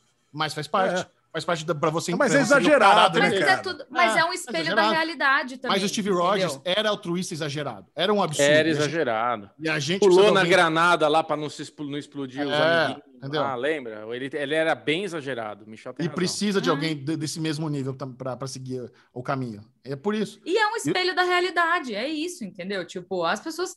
A gente tem pessoas que estão exatamente nesse mesma posição que estão fodidas iguais. É claro que no universo cinematográfico da Marvel teve o blip, que foi- é o que o cara do banco explica. mais cara, ainda, né? imagina. Metade da população do- da porra do universo inteira desaparece, e aí do nada todo mundo volta cinco anos depois. E aí os bancos, entendeu? Fudeu Tá- o crédito. todo mundo volta todo fudido, mundo. sem emprego, sem casa, sem nada, entendeu? Tipo, e aí? Sabe? É, é isso que eles vão observar. Eles vão observar a vida real por trás dos super-heróis, que é um porre, mas, É. tipo, é necessário, entendeu? Por isso que se tivesse. Eu, eu volto a dizer, eu tô adorando o Falcão e o Soldado Invernal. Eu acho que se ela fosse a primeira, eu teria gostado mais ainda. Ela vir na sombra de WandaVision e tão perto assim, vai, vai, vai atrapalhar um pouco o crescimento dela. Eu não vejo isso como um grande problema. Eu acho que as pessoas estão menos interessadas porque estão. Se fosse a primeira, se fosse a segunda, eu não sei se isso afetaria tanto. Mas o, o É lance a de. novidade, né? Depois de tanto É, tempo sem nada da ser. Marvel, eu acho que, entendeu? Mas, mas eu gosto muito disso que a Marvel tá fazendo com as séries, de trabalhar esse ângulo mais dramático do blip. Sabe? Porque realmente é, é- do jeito que foi nos filmes, é muito prático e muito simples. Puta, beleza, todo mundo que a gente ama voltou, então tá todo mundo feliz para sempre. Temos, é.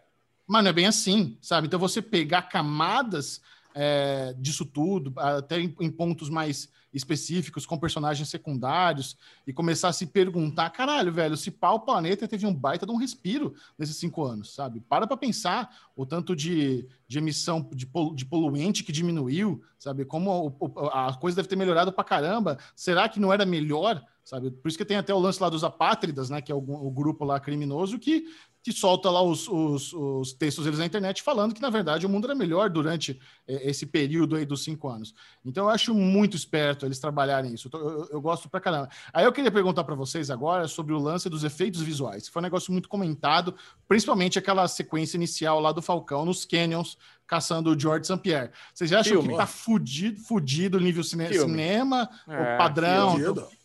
Fudido, né, cara? Fugido Filme, nível filme. cinema, cara. Ah, É. Imagina The Flash com essa grana. Nossa, É. é. The Flash Entendeu? Sagrado, é verdade. Não, Cara, a gente é não assim. tem, não existe TV, série de TV com esse tipo de efeito visual, não existe. Ah. É. Se tem uma coisa que é zoada em série de super-herói, é efeito de voo. Sempre é zoado, né? Qualquer coisa. Até filmes. Esse aí não, cara, tá perfeito, cara. A a cena inicial foi maravilhosa. E foi longa pra caramba, né? Foi quase um terço do episódio. Então, Sim. cara, valeu muito a pena, cara. Final, e foi muito empolgante. Cara, é uma série, é uma série de ação, né? Então, imagina que são só seis episódios. Eles gastam um terço Não do primeiro é episódio série. com uma série longa dessa. É Cara. um filme, né? É um filme. Agora, um Michel. Arouca, você acha que a resolução desses seis episódios é o nosso Falcão virando o Capitão América? É. Vestindo o manto do É. Capitão América? Sim, Porque é o eu eu sinto, eu sinto que tem uma coisa assim. A gente tem essa coisa do personagem que tem que ter o exagero do altruísmo, de, de ser uma pessoa que está ali para a humanidade, que foi o Capitão América. E tem uma coisa que foi mostrada nesse primeiro episódio que é o legado. Ele tem uma coisa, ele tem uma preocupação muito assim, tipo, eu não sei, tem duas vias de ver isso que vai acontecer no futuro. Ele tem muita preocupação com o legado da família, com o barco.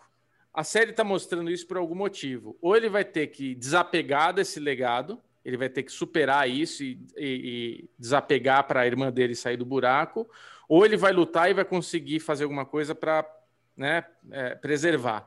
Ao mesmo tempo, eu vejo que isso pode ser a- o paralelo com o Capitão América. De tipo, ele vai veio um cara para substituir o Capitão América que vai denegrir o legado que foi do Steve Rogers. Então ele pode ter que lutar para preservar esse legado. Ou é essa coisa de abrir mão desse legado para partir para uma nova história. Tipo, você é, é essa coisa tipo, ele não quer ser o Capitão América porque ele quer preservar o legado do Capitão América. Só que ele vai ter Eu não, que não abrir- sinto que é isso. eu ele vai ter que abrir mão América. desse legado para ele ser o Capitão América. Eu acho que eu, eu sinto que ele não quer ser o Capitão América, porque ele não se acha tão digno quanto. Porque eu- é isso que eles falam no episódio, né? O símbolo é importante, mas a pessoa que carrega o símbolo é tão importante quanto. E ele não se sente no nível do Steve Rogers, que era um, um perfeitão. Sabe? Era, era, era, era o- não tem cara melhor no planeta É. Terra do que Steve Rogers. É. É, tem uma coisa que eu acho muito zoada, né, na escolha do agente americano ser o novo Capitão América. Porque nos quadrinhos, o agente americano já era um personagem recorrente. E agora os caras jogam esse personagem que nunca existiu no MCU para substituir o, o Capitão América. Não sei se vai existir, provavelmente vai, né? É flashbacks desse personagem nos próximos episódios. Aí bota esse cara, que eu adoro os memes, né? O cara do Up, o cara do Russo. Eu adoro as comparações. É puta cara esquisito lá. Aparece lá no, no, no cliffhanger do episódio. Agora temos aí o novo Capitão América. Com o escudo que o, o, o próprio Steve Rogers deu pro Falcão e o Falcão dá lá, ah, vamos botar aqui no museu. Falei, cara, se o Steve Rogers deu o, o escudo pro, pro Sam, é era pra ele ter ficado com o escudo, não era Sim, ele ter devolvido sim. pro Mas exército. Então. o que o Sam fez foi muito legal, que foi de dar para o museu para deixar ali em exibição como parte da Legado. memorabilia do Capitão América. Isso. Legado, exatamente. Cusão foi o brother ter entregado para outro mano. né? É, Filha da porra, Isso é puta. escroto pra caralho. Mas Filha é isso, puta. é exatamente, eu vou dar a volta, eu vou voltar a dizer. É exatamente isso que a série quer, que você morra de dó dele, que você tenha raiva do governo, que você tenha raiva desse outro cara, exatamente pro Sam conseguir voltar, é o espelho da sociedade. Eu, É. eu ainda tenho dúvidas se o Sam vai ser o Capitão América. Eu acho que eles devem encontrar um novo nome, alguma nova coisa, ou talvez Capitão América com um subtítulo, sabe? Tipo, ou talvez Fa- Falcão América, sei lá, não sei. Tô Falcão aqui, América. pirando. Capitão América não é excelente, eu adorei. Porque É. mas, Ale, uma das coisas que a Natália sempre fala com a gente, quando a gente está falando sobre Marvel e adaptação, é que nenhum dos filmes que foi feito até agora foi 100% tirado dos quadrinhos. Nenhuma história é 100% o que acontece nas HQs. E quando a gente volta para olhar lá atrás, a decisão da Marvel de estrear o universo cinematográfico com o Homem de Ferro, que não era um personagem principal nas HQs, foi muito acertada, eles começam a procurar novas saídas. E por que não respirar uma nova vida e dar um novo personagem para os filmes, entendeu? Se o Falcão, se o Sam Wilson, como personagem, é tão importante, ele é tão é, relevante dentro do universo, por que não atribuir todas as características do Capitão América que eram do Steve Rogers, que veja, nunca vai ser substituído a esse cara, ao Sam Wilson, e criar um novo personagem para ele, entendeu? Uhum. ou dar o mesmo nome, mas uma nova atribuição. Eu concordo com o Bubu sobre a questão do legado. Eu acho que o legado é uma coisa que vai ficar muito forte nisso, tipo.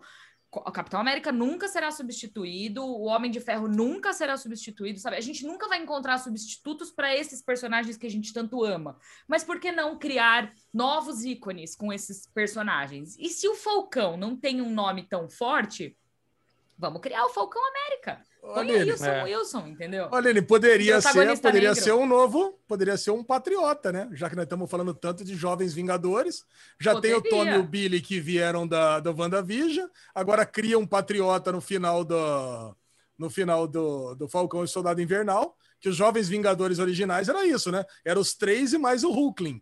Então pronto, já, já, tá, já tá formado os Jovens Vingadores para a nova fa- fase 4 do, do Agora, MCU. O Capitão América, o filme, quando o Capitão América veste a roupinha dele, é para fazer publicidade, publicidade militar. É para botar a gente para se militarizar, para se inscrever. Vocês não acham que isso vai se repetir? Eu sinto que é o que ele está querendo fazer, porque ele fala: nós precisamos de novos heróis. Cara, heróis ainda existem. Eles podiam explorar, mas ele está querendo explorar a imagem do Capitão América, o que ele representa para os Estados Unidos como o Capitão América, as cores da bandeira dos Estados Unidos. Então, esse personagem que estão colocando lá, para mim, é só para fazer a propaganda que foi algo que foi explorado no filme Capitão América. Até ele tomar a frente e resolver um problema para pegar o, tirar o Capitão o, o Soldado Invernal lá do- do- que estava sequestrado, né? Então, assim, você sabe que eu não acho que a gente vai ter o Falcão América.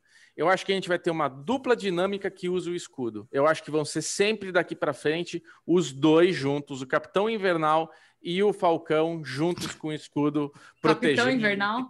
Ué, tá que pariu, Soldado soldado, Invernal. invernal. Eu É concordo tanta com você. Eu concordo com você. Eu acho, eu acho uma boa teoria. Eu gosto assim, eu quero ver o que que. Eu não quero que venha dos quadrinhos. Eu quero que seja um bagulho todo novo, diferentão, para a próxima fase nos filmes ser incrível. É isso que eu quero, entendeu? Se é um Novos Vingadores e ao invés do Hulk vai ter a She-Hulk, entendeu? Por que não? Eu quero, eu, quero, eu quero que tenha mais representatividade, eu quero que esse povo das séries vá tudo para os filmes e eu quero que seja muito foda. É só isso que eu quero. É isso.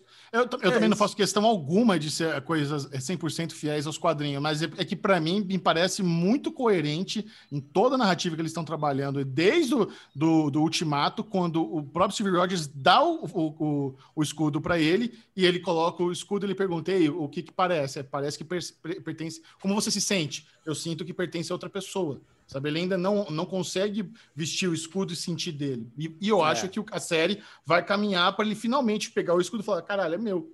É isso. Uhum. Pra, pra mim seria Boa. coerente, por isso que eu tô botando tanta fé nisso. Mas pode É, eu realmente, tomar, Vai pode ser uma piruetada muito louca. Mas vamos falar a verdade, né? O escudo, o escudo é uma arma muito bosta, né?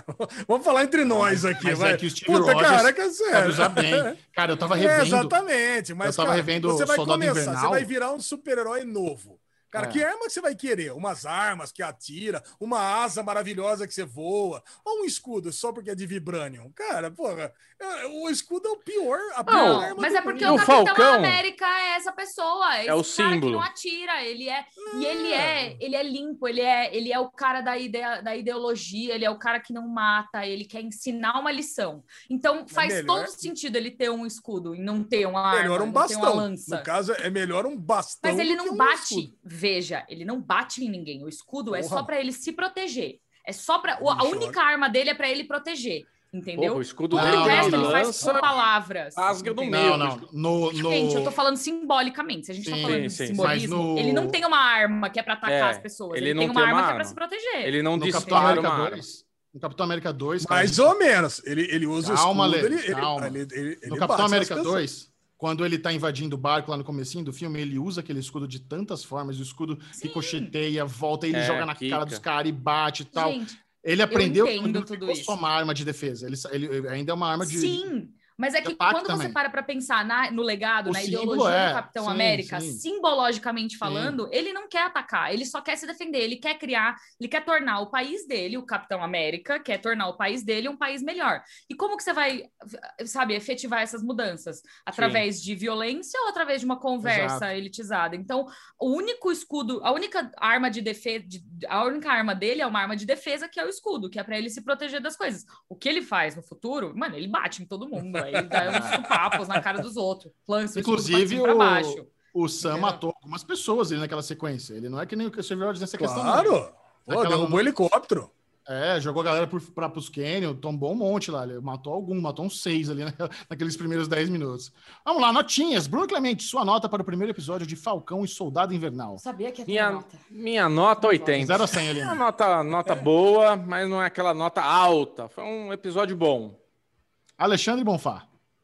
Pô, nota 85. Achei que o Bubu ia dar nota maior que a minha, mas eu dou nota 85 é bom.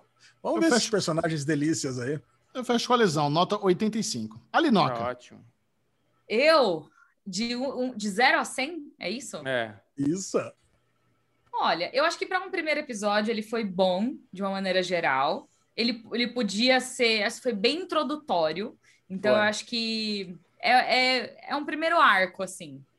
75. Ok. Tá na média. Tá na média. Passou tá de ano. da média. Tá bom. Ah, minha média na minha escola era 7,5.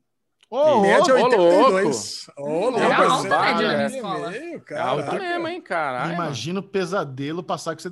Eu, quando eu comecei a escola lá na escola adventista, a média era 5, era, era cinco, né? 5 de 10. É, era cinco. Porra. muito E fácil. claro que faz todo sentido a média ser 5. 5 é. É. a metade de 10, que É. é uma média. Não, não, a média pra passar. A, a nota Sei, pra mas passar. é isso?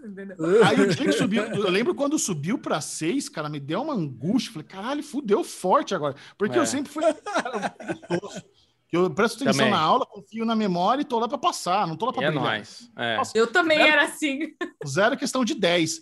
Então, esse um pontinho aí me atrapalhou. Agora eu tô pensando, se Olha. fosse 7,5 ia ser um 7,5. saco. Nossa, velho. Eu fodeu, lembro, é. eu lembro É. até hoje a primeira vez que eu tive uma nota no boletim menor que 8.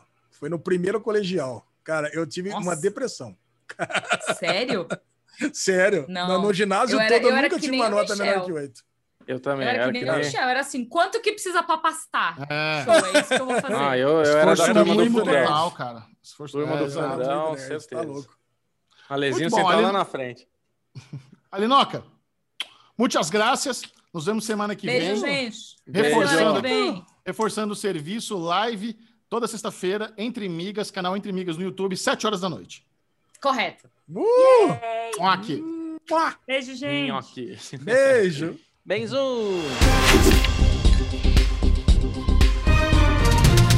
Não se preocupe, você que está por fora de tudo da cultura nerd e pop geek do planeta Terra, porque o Daily News está aqui para te deixar informadinho, gostoso. Não precisa de musiquinha, porque já tem a vinheta nova maravilhosa, mas Alexandre Bonfá, o que, temos aí essa semana? Temos cancelamentos, temos renovações, temos notícias, mas começando com facão aqui no Daily News e Killing Eve chegou ao fim. Não, E aí, Chechel? vai chegar ao fim.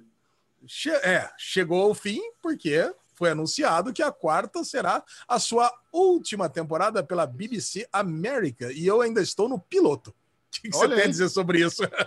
Cara, eu acho que tá bom, né, cara? Eu acho que, infelizmente, Killing Eve é uma série que ela teve uma primeira temporada tão boa, mas só, só caiu. A segunda temporada já não foi tão boa, a terceira também já não foi tão boa, então é, é bom. Eu tô assim, eu, eu acho que é uma notícia boa. Eu, eu- não, às vezes a gente recebe essas notícias, né? Ah, não, puta, minha série querida vai acabar. Essa de que a quarta temporada vai ser a última é uma boa notícia. A previsão é que ela sai só em 2022, eles vão filmar ainda. Acho que eles vão começar a filmar a, a quarta temporada, a quarta e última, por meados de julho, lá do- na, na Europa toda. E é, le- é uma história muito boa, é, são duas atrizes maravilhosas, mas tá legal, sabe? Vamos, vamos encerrar isso aí que tá, tá, tá bala. É, eu tenho a impressão que aquele ditado que um é pouco, dois é bom, três é demais, quatro já foi um exagero absoluto, vale para aquele nível, né? Assim, pelas notícias que eu ouço no Twitter e tudo mais. Ninguém lamentou pra caramba o final É. de Killing Eve. É isso. Muito bom. Esse foi o único cancelamento da semana, mas renovações importantíssimas essa semana. A começar por Resident Alien, que é a minha nova série favorita de 2021. Eu tô amando Resident Alien e fiz uma maratona, assisti os oito episódios que já foram lançados. Cara, eu tô adorando essa série. Fiquei feliz que o Sci-Fi renovou, porque o Sci-Fi é aquela marotice, né? Adora aprontar com a gente. Não, o Sci-Fi gosta de terminar na segunda, né? Então já se prepara. Essa vai ser renovado para a segunda e última temporada. É verdade, como é que é aquela série de viagem no tempo lá? Dos Macacos foi até a terceira. É, o rap também. É, rap foi até. Ah, cara. Mas como, como essa série é boa, cara, baseado nos quadrinhos da Dark Horse. Convenci até Bubu a assistir o piloto. Bubu, eu sei que já gostou. Cara, mas essa série vale muito a pena assistir. Quem não assistiu, eu recomendo muito. Resident Alien. Muito bom. Fargo, renovado para quinta temporada. Só que o, parece que o Noah Hawley tá meio com preguiça. Eu li, eu li um tweet dele que falou: ó, só, só falta eu começar a escrever. E aí? Tá certo. Né? Tá, deve estar aí muito atarefado na pandemia, então o que importa é que tá garantido. Vamos, agora vamos bolar a história, né? Tá bom. É, o FX comprou, mas puta, É. eu queria escrever, acho que eu não quero, não, né? Quarta temporada não fez grande sucesso. Eu, por exemplo, não acabei de assistir ainda a quarta Eu também temporada. não. Também não matei. Bodeamos com Fargo. Agora, Love and, Ar- Love and Anarchy. Amor e Anarquia da Netflix, renovada para a segunda temporada. Recentemente eu falei naquela live com a Trícia, amiga da professora de sax do Chechel. Cara, que eu adorei a primeira temporada e foi renovada para a segunda pela Netflix. Cara, eu amei essa primeira temporada também, outra outra bizarrice que eu assisti e fiquei muito feliz com essa renovação. Muito bom. Ok, né? É isso aí. E Coyote, a série que nosso amigo Lucas Fiore recomendou e que eu não passei do piloto, foi renovada pela segunda temporada com a Paramount Plus. Vamos ver se melhora, né? Porque parece que essa série teve um monte de episódio cortado, roteiro abreviado por causa da pandemia. Era para ter 10 episódios, teve 6. É tipo a primeira temporada de Breaking Bad, né? Que era para ter mais episódios e por causa da greve dos roteiristas virou pequenininha. Muito bem. É isso? Renovações da semana foram essas. Ó, Vamos pouco. para as notícias. Vamos para as notícias da semana. Bubu, essa vai dire- diretamente para você, porque a Globoplay estaria fazendo uma série com a nossa queridíssima Carol com K. Bubu, e aí? Quem se importa, Lê? Tem uma série com a Carol Conká na Globoplay? Nova série documental da Globoplay sobre Ah, Carol documentário. contará o antes, durante e depois da sua passagem do BBB 21. E aí? É, cara, isso aí faz parte do esforço da Rede Globo em tentar não acabar com a carreira das pessoas que participam do reality show, né? Porque é, eles têm muito, eles têm múltiplos interesses em ajudar a Carol Conká a restaurar sua imagem, né? Primeiro, exatamente, eles não querem que o programa se torne uma párea entre os famosos, onde eles, porque essa revigorada que Big Brother teve no ano passado foi graças a essa, essa estrutura de trazer pessoas famosas para dentro da casa. É, e eles querem continuar com isso, com certeza, nas próximas edições.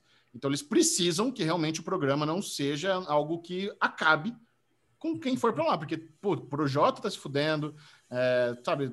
Muita gente. Nego se o- fudeu. Nego tá, tá se fudendo. Então, só que a Carol Conká, como ela já tinha programa na Globo, né? Ela ia ter aquele programa na GNT que foi engavetado, ela já era da casa, então aí tem um incentivo extra que eu estava comentando com vocês. Então, É legal, eu acho que essa ideia aí de fazer um, um documentário sobre a passagem dela pelo Big Brother pode ser realmente interessante. Inclusive, ontem eu assisti um documentário que tá lá na Globoplay, que é do FX on Hulu, que tá disponível na, que é o sobre a Britney Spears. Framing Britney Spears. É Deixa pra documentário- deriva. Não, É, pra deixar pra deriva? Isso. Tá bom, beleza. Mas é interessante, eu acho que é a iniciativa da Globo. tá- acho que eles têm mesmo que sim, tentar ajudar as pessoas que participam do programa. E vamos ver o que, que vai dar, né? Tomara que seja um documentário legal. Boa. Agora vamos para o assunto que nós três amamos e que já Vai. tá aparecendo aquela vaquinha. Sabe aquela vaquinha que fica no fundo do quintal e você fica tirando leite até ela secar? Vixe. Parece que a HBO vai fazer, lançou três novos projetos de Game of Thrones. Ah, Olha aí, olha. três novos spin-offs estão sendo lançados. A gente não sabe se vai vingar os três, mas pelo menos o primeiro deles, que tem o nome de Nine Voyages, que também está sendo conhecido como The Sea Snake, já tem até showrunner, que é o Bruno Heller, de Gotham, né, Xexão? Você não gosta. de- Xexão não gosta. Mentalist. O problema é que eu lembro dele do Mentalist, Bruno Heller. Pô, Mas mentalista é bom, cara. Mentalista Pois é é. bom. Ele é um showrunner bem sucedido. Cara, o lance, o lance dessa série é, vai seguir o Lord Corlys Velaryon. Eu não lembro desse, dessa, dessa casa Velaryon. Teve em Game of Thrones essa casa? Acho que Acho que não, né? Pelo nome, pelo nome deve ser um, um Targaryen, né? Velaryon, Targaryen, não sei. Mas é- é- vai seguir as desventuras dos mares. Então vai, ele vai atravessar os sete mares aí, vai, vai, vai desbravar os mares do norte, mares do sul. Cara, e esse aqui é um spin-off do spin-off, porque esse personagem já vai estar no House of Dragon.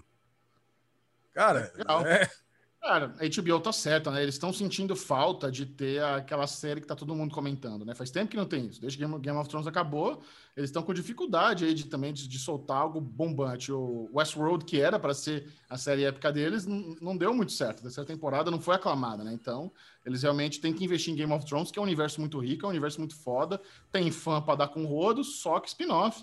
Eu faria o mesmo, isso aí. Exatamente. Alezinho, cara. e você tava- que veio com o Daily News aí, você sabia que Band... Conhece Band of Brothers? Claro. Ah, tá. Você sabia Band que uma... Vai ter uma sequência de Band of Brothers e The Pacific? Tá sabendo, Michel? As duas, é, as duas séries são é, cada uma num, num canto, né? Uma é na, na Guerra do. Pacífico. Então é uma Isso. sequência de Band of Brothers com os mesmos personagens, tipo com ti, Não, com, com é- estresse pós-traumático ou é outra um outro, série baseada outro, na Segunda Guerra é outro Mundial? negócio. Acho que vai ser em- com relação aos bombardeiros, o pessoal da Força Aérea. E foi comprada pela Apple TV Plus. Ah, então Eles não tem nada a ver estão- com, com Band of Brothers. Muito bom, notícia horrorosa que você passou aí. O quê? Como assim? Lógico que tem a ver, caralho. A Apple Plus comprou os direitos e vai fazer uma sequência dessas duas séries. Como não Nossa, tem nada a ver? Não, não. É, procure. Provavelmente é uma série onde a história se passa entre isso aí. Tinha que ser da HBO para ser um negócio oficial. Então não tem nada a ver com Band of Brothers nem com o The Pacific. É, é da produtora do Tom Hanks? Não deve Sequência ser. que com- completará a trilogia de guerra finalmente está ganhando vida após compra anunciada pela Apple TV Plus. Continua. Continua, lê, lê Não, tudo. é que, vai falar outras coisas. Tá falando de É, várias coisas. é do Tom Hanks, Master isso of Air será baseado no livro homônimo de Donald Lee Miller, que conta a história da oitava Força Aérea Norte-Americana na Segunda Guerra Mundial, que entrou em combate direto com a Alemanha nazista. De acordo com Deadline, a minissérie terá 10 episódios, cujos filmagens terão início em março de 2021, em Londres. Ah, eu acho que eu entendi a notícia do Bubu. É o seguinte. É, dos livros. É Pacific e Band of Brothers fazem É. parte de uma trilogia de livros que não foi concluída pela HBO e agora a Apple TV Plus comprou os direitos do último livro. Isso. A minissérie chegará para completar a trilogia de guerra criada por Steven Spielberg e Tom- Hanks. Banner Brothers estreou em 2001 na HBO e ganhou 7 dos 20 indicados ao Emmy. Olha, Bom. tanto o Steven Spielberg quanto o Tom Hanks, eles fazem produtos para a Apple. Verdade, né? Fez verdade. o Greyhound e aquela sériezinha adolescente lá do, do- aquela, como é que é? O Wonderful, não sei o que lá, Wonderland, lá, do- aquelas histórias, histórias maravilhosas lá para tem Sim, nada é de do- Wonderland, né? Spielberg. Into the Dark, alguma coisa assim. Não, Não, não, não. não. É, é o Wonder, é o Wonder alguma coisa lá, que ela É, conta Wonder. Stories. Wonder É, Stories, coisa e tal. Wonder do Steven. Spielberg. Então, Isso. quer dizer, eles poderiam estar juntando para fazer o terceiro, ó, ó, essa minissérie mesmo. É, porque assim, se, se- se- se eles fizessem isso para Apple, aí não teria problema. A gente pode considerar, porque realmente, né, cara, são duas. Quem nunca viu Band of Brothers The Pacific, vocês não sabem que vocês estão perdendo, cara. São duas É. obras maravilhosas. que, que você quer Você não viu Band of Brothers, Ale? É, eu não vi. Eu não vi nenhuma das duas, cara. É uma Uh, falha, é uma tá, falha cara, terrível cara. na minha vida. Eu sei que tem o meu querido Rami Malek, uma das duas, e eu não vi ainda nenhuma das duas. Caraca. Tem? É Tem? triste. Tem, o Rami Malek participa de uma das duas. Já me falaram isso, já me marcaram várias vezes. A Leia, você não assistiu, pelo amor de Caralho, Deus, tem não que ver. lembrava. não lembrava. Cara, The Pacific eu não Cara. acho tão boa, mas Band of Brothers é, É. incrível, cara. Não, The, The Pacific é muito linda, mas realmente The Band of Brothers é mais legal. É bem mais legal, é. É bem melhor. Tá bom. Bom, maravilha. Con- Continuando aqui os, os spin-offs de Game of Thrones, nós temos também 10,000 Ships. Olha aí, cara, serão, serão várias, eh, várias histórias aqui marítimas, né, pelo que parece. É, 10,000 Ships vai contar um pouco da- das histórias da formação do reino de Dorne. Eu sei que o Chechel adora o reino de Dorne e vai se passar cerca de mil anos antes dos eventos das, das Crônicas do Fogo e do Gelo. Mil anos antes é antes da- das histórias do Kingslayer, claro, né? Bem antes, acaba mil anos antes. Tá louco. É. Não, né, Anima? o, o arco de Dorne em Game of Thrones foi ruim, mas não quer dizer que uma série focada na, na estrutura de Dorne pode ser zoado, porque Dorne foi o lugar onde realmente os Targaryen não conseguiram conquistar, né, dos Sete Reinos. Então, mostrar por, como eles tornaram aquele lugar isolado, desolado, em algo próspero e defensível de dragões, pode ser uma boa, pode ser um ângulo legal mesmo. Mas o- os dragões existiram é, mil anos antes? Existiram, né? Os Targaryen dominavam tudo mil anos antes. Ah, Quem tinha que estar nesse assunto aqui era a Mikan, né? A É, Mikan que claro. manja tudo dessa história. Estudiosa, Sim. exato. Eu sei que é o seguinte: essa história vai se passar numa época que quem dominava lá é uma tal de Princesa Niméria. Também eu não faço ideia de quem seja. Eu sou meio nubão nessa história de, de Game of Thrones, quer saber a verdade. Eu sei o que rolou na série só. Cara, se não me engano, a, a princesa Niméria é Targaryen. Será que eu tô muito louco? Olha, Princesa Niméria, venerada ancestral da Casa Martel. Tá escrito Ah, aqui. Acho que não, né? Então, então não é, então é verdade. É. Ó, muito bem. E a terceira e última, foi a que eu mais gostei, que eu fiquei mais empolgado, chama, é... chama Flea Bottom, que é uma série que vai se passar nos labirintos das ruas estreitas dos becos escuros ali de King's Landing. Cara, eu adoro isso. Quando eu fazia as aventuras de RPG, eu sempre fazia, eu criava assim uns núcleos que ficavam assim no, nos guetos da, da cidade, sabe? Fazia personagens mais fracos. Porque tem gente que gosta de jogar RPG com guerreiro, com bardo, com elfo, com anão. Eu não, cara, você vai ser alguém, um, um- você vai ser um popular da cidade.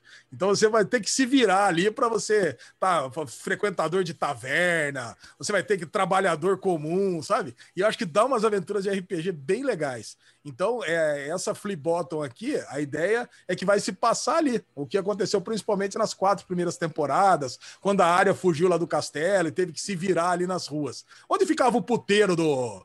do Que do, que é do- do- isso? do Mindinho? Ué, o Mindinho não tinha um puteiro? Caraca! Ou como é que chamava o negócio do Mindinho? Casa de massagem. Casa de massagem. casa de É, porra. Casa de Cara, é massagem. Qual das três que vocês ficaram mais empolgados? Nine Voyages, 10,000 Ships ou Flea Bottom? Cara, o Nine Voyagers acho que pode ser legal porque eles podem fazer um negócio de pirata, né? Meio Piratas do Caribe, Game of Thrones. Isso. Eu gostei- acho que eu gostei mais desse. Bubu? Eu gosto dos três, cara. Qualquer coisa Ah, de Game muito of bom. Thrones, eu Boa, tô. boa, boa participação. Gosto dos três, não me importo.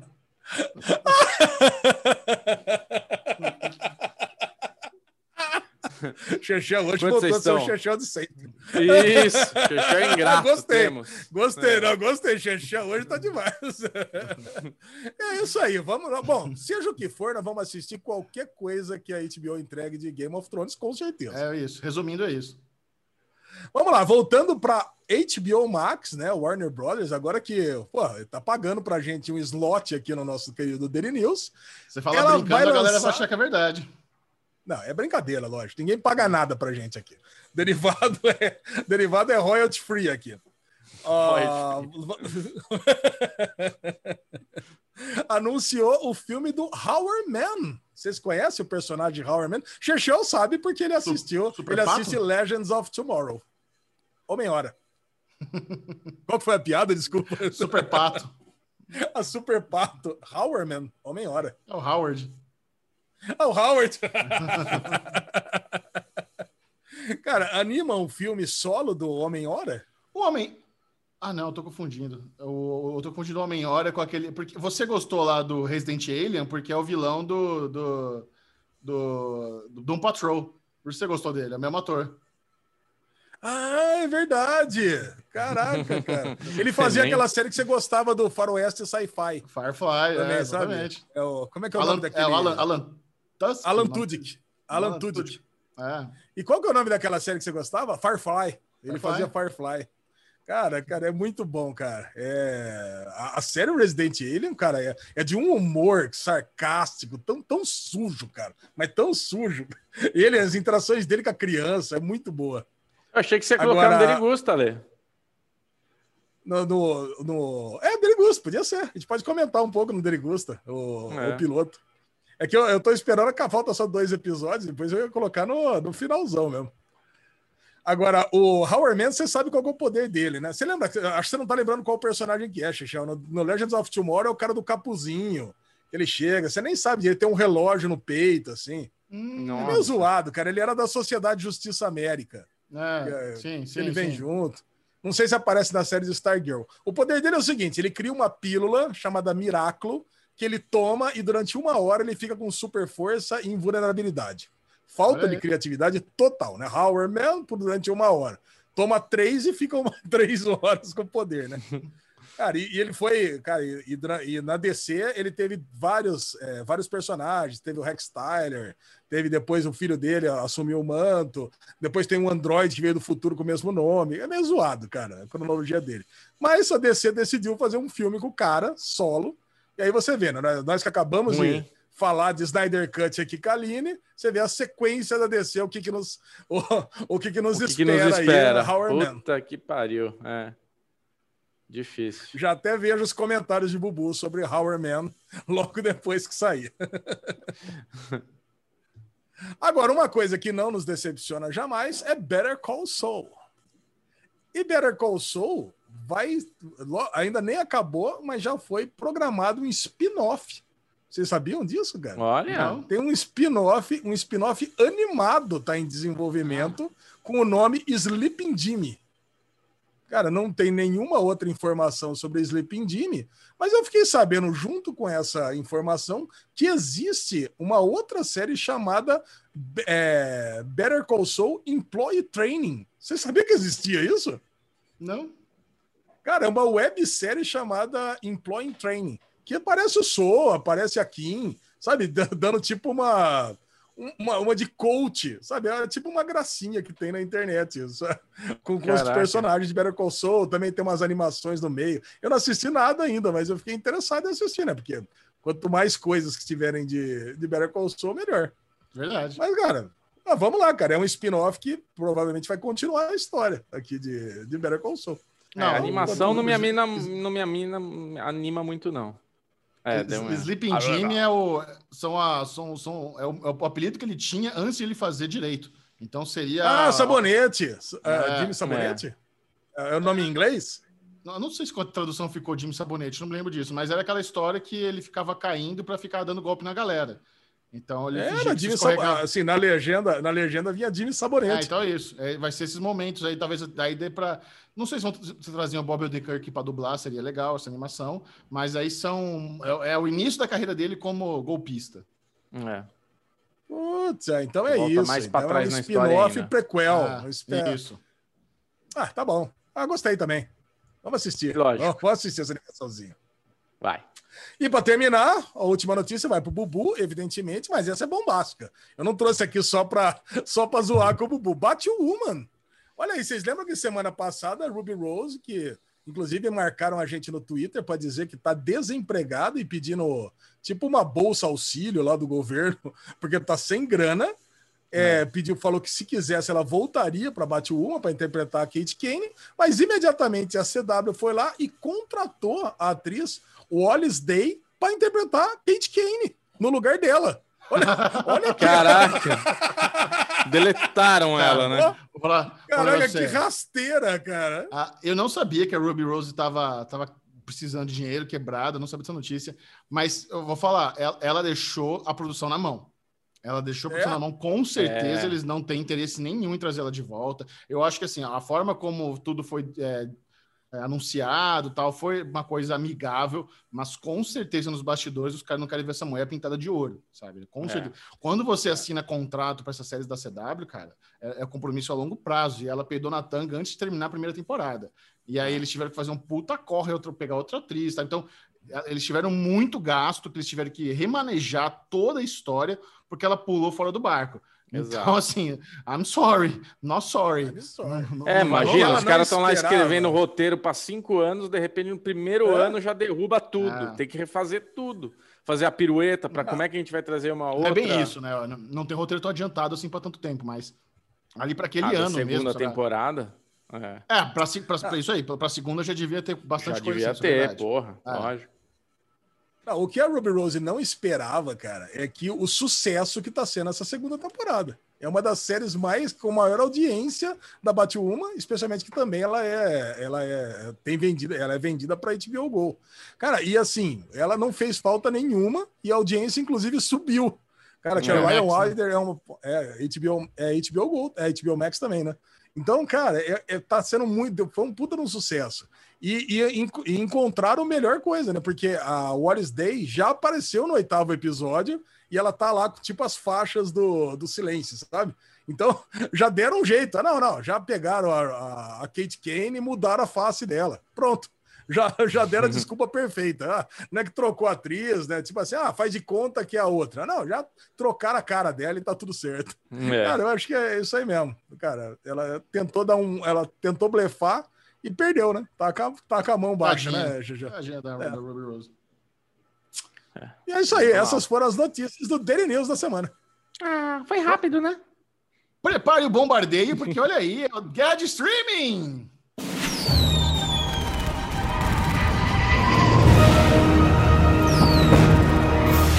Você vai ficar sabendo por tudo que aconteceu na Globoplay, HBO Go, Netflix, Amazon Prime Video, Apple Play, Stars Play, Disney Plus. E no final, Ui, que rapidinho. na- nessa, nessa guerra supersônica, nós vamos confirmar para vocês aqui qual serviço de streaming a comunidade do Derivado Cash no Telegram elegeu o melhor serviço de streaming da semana. Aquele que a galera falou: esse vale pagar a mensalidade, tá gostoso, tá cremoso, tem muito conteúdo. E você que está nos ouvindo, você pode participar dessa enquete. Vem agora mesmo para o nosso grupo no Telegram, baixe o aplicativo Telegram no seu celular e procure lá Derivado Cast e venha. Faça parte aqui da comunidade com milhares de pessoas maravilhosas trocando ideias sobre séries e filmes todos os dias. Vem participar do nosso bolão, vai ter bolão do Oscar, vem- é, vai ser tudo lá no grupo Telegram e da enquete semanal da Guerra de Streaming.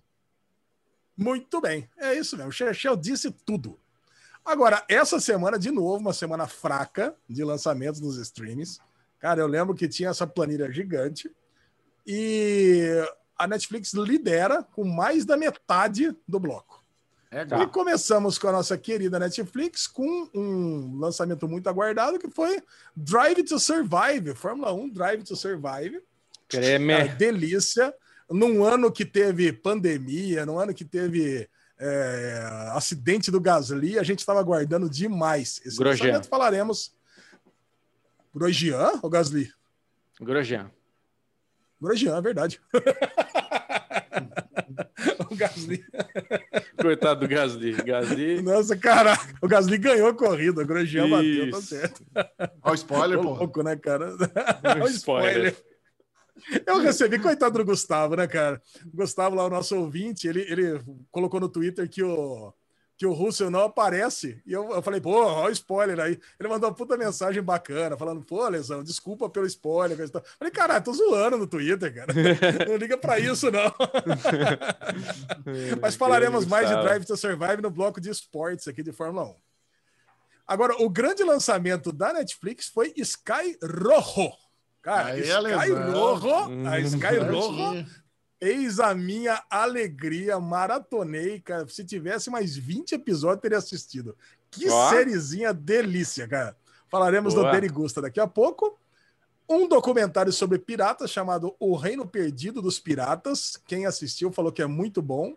Não assisti nada ainda. Segunda temporada de Be The Beginning. Cara, sabe que esse Be The Beginning tava naquele álbum da Netflix que a gente recebeu não sei aonde. Eu tava com o Henrique, meu filho, e eu vi que tinha umas figurinhas desse Be The Beginning. Eu fiquei interessado por causa das figurinhas, mas nunca assisti nada desse anime. E para terminar, uma, uma sitcom chamada Country Comfort. Eu não vi porque realmente descascaram essa Country Comf- Comfort no Twitter, falaram que é horrorosa. Certo? Com certeza. Tudo certo. Pela Globoplay entrou uma série que eu estava aguardando há muito tempo, chamada Quiz. É uma série daqueles programas de televisão, quem quer ser milionário, sabe? Tipo assim, deve ter rolado alguma treta, deve ter alguma fraude, mas tem um elenco foda. Não lembro exatamente quem, mas tem, é do Stephen Frears. O, o, o diretor é Stephen Frears. Então tem um elenco aí meio cinematográfico, em três episódios. A Globoplay trouxe um bom lançamento. Além de todas as coisas que a Globoplay já tem trazendo, né? Small X, BBB e coisa e tal. A Disney Plus entrou Falcon and the Winter Soldier, primeiro episódio. Começou, teremos seis episódios disso. Cremute. Apple TV Plus, Servant acabou. Eu e Bubu acabamos. Chechel, acredito que não, né? Chechel abandonou isso aí. Falaremos no bloco com spoilers, mas a grande novidade da Apple TV foi a série Calls. Cara, realmente uma experiência que falaremos no Derigusta. Que série assim, inacreditável. É, foi a coi- mesmo com o Snyder Cut, com tudo mais, com o Falcão, nada foi melhor do que Calls para mim nesse final de semana. Foda. Bem foda. E pelo Stars Play encerrou a série Little Birds, que absolutamente ninguém estava assistindo em território tupiniquim. Não, Little Tô certo ou tô tá- errado? Tá, na- tá nas premiações. Little É Birds relevante. está nas premiações. É, sim, tem É mesmo. É, é. Não fala isso que eu vou botar no meu projeto piloto obscuro Pode, do pode Twitter. pôr, hein? pode pôr Little Birds. Little Birds? Você assistiu Little Birds, o piloto, Não. pelo menos? Ainda não. Ah, tá. Então, vamos assistir? Vamos. Ah, olha aí. Eu gostei. Ah, Essas tá foram as novidades do Guerra dos Streams aí. Assim, poucas, mas boas novidades, hein? Gostei. Tá. E aí, Bubu, quem você acha que levou aí? Qual é a- a- o serviço de streaming que a galera mais votou? A maior porcentagem da semana? Eu sei que não é, mas eu, vou, eu quero só influenciar as pessoas. Pra mim, Apple TV merece essa semana. As ideias. Eu acho que tá entre a, a, a- Netflix e Plus. As ideias! É, a Apple vai ser o serviço mais votado, até parece. Eu, eu vou, eu acho que eu vou na Netflix. Eu acho que o Sky Horror. Horror teve bastante demanda.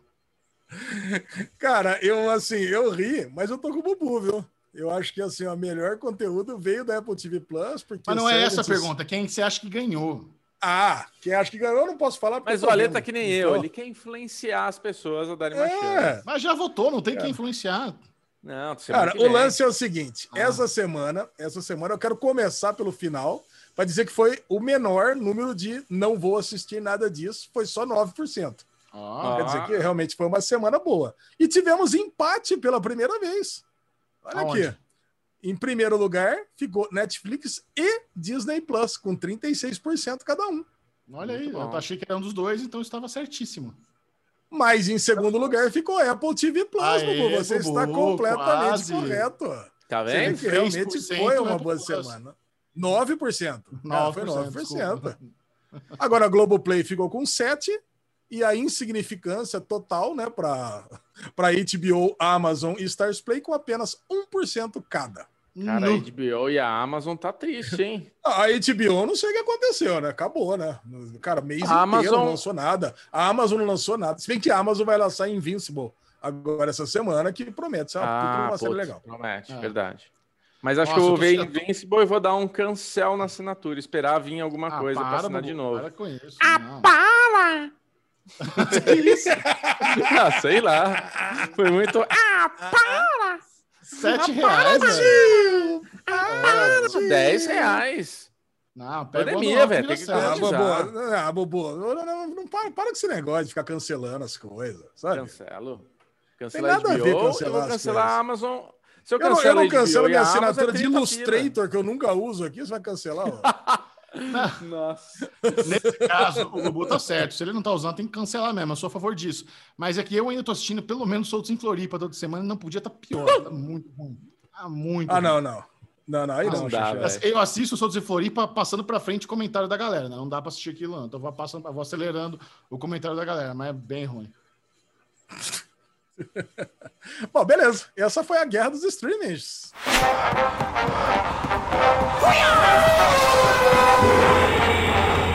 Vamos nos exercitar? Vamos falar de esporte? Que delícia! Vamos! Nossa!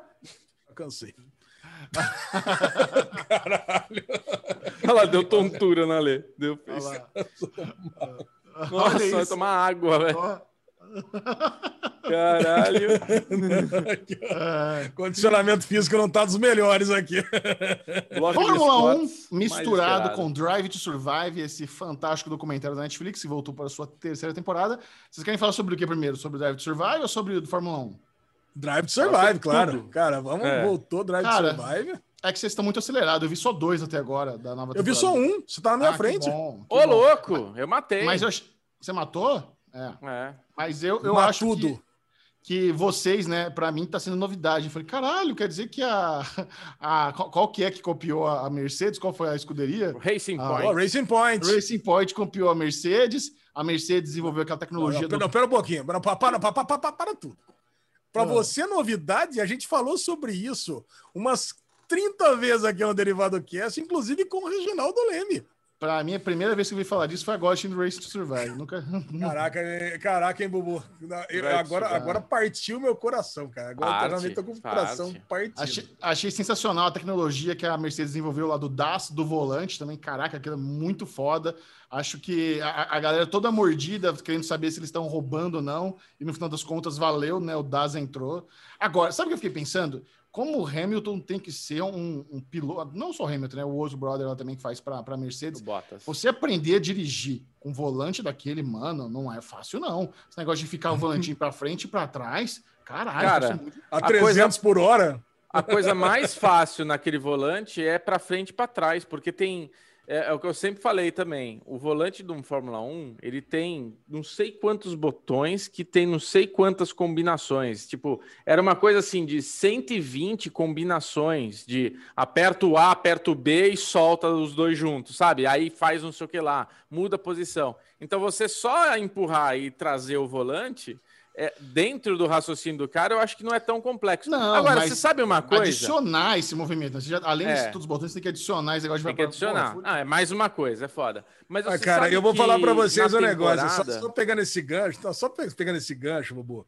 Eu lembro que eu, eu sou um jogador de videogame das antigas, né? Jogava É mais Atari. Que tem, É. que tem um. Que tem, não, tem um cabo e um botão. Quando muito tinha Segundo dois que lugar no campeonato de Campinas de Atari.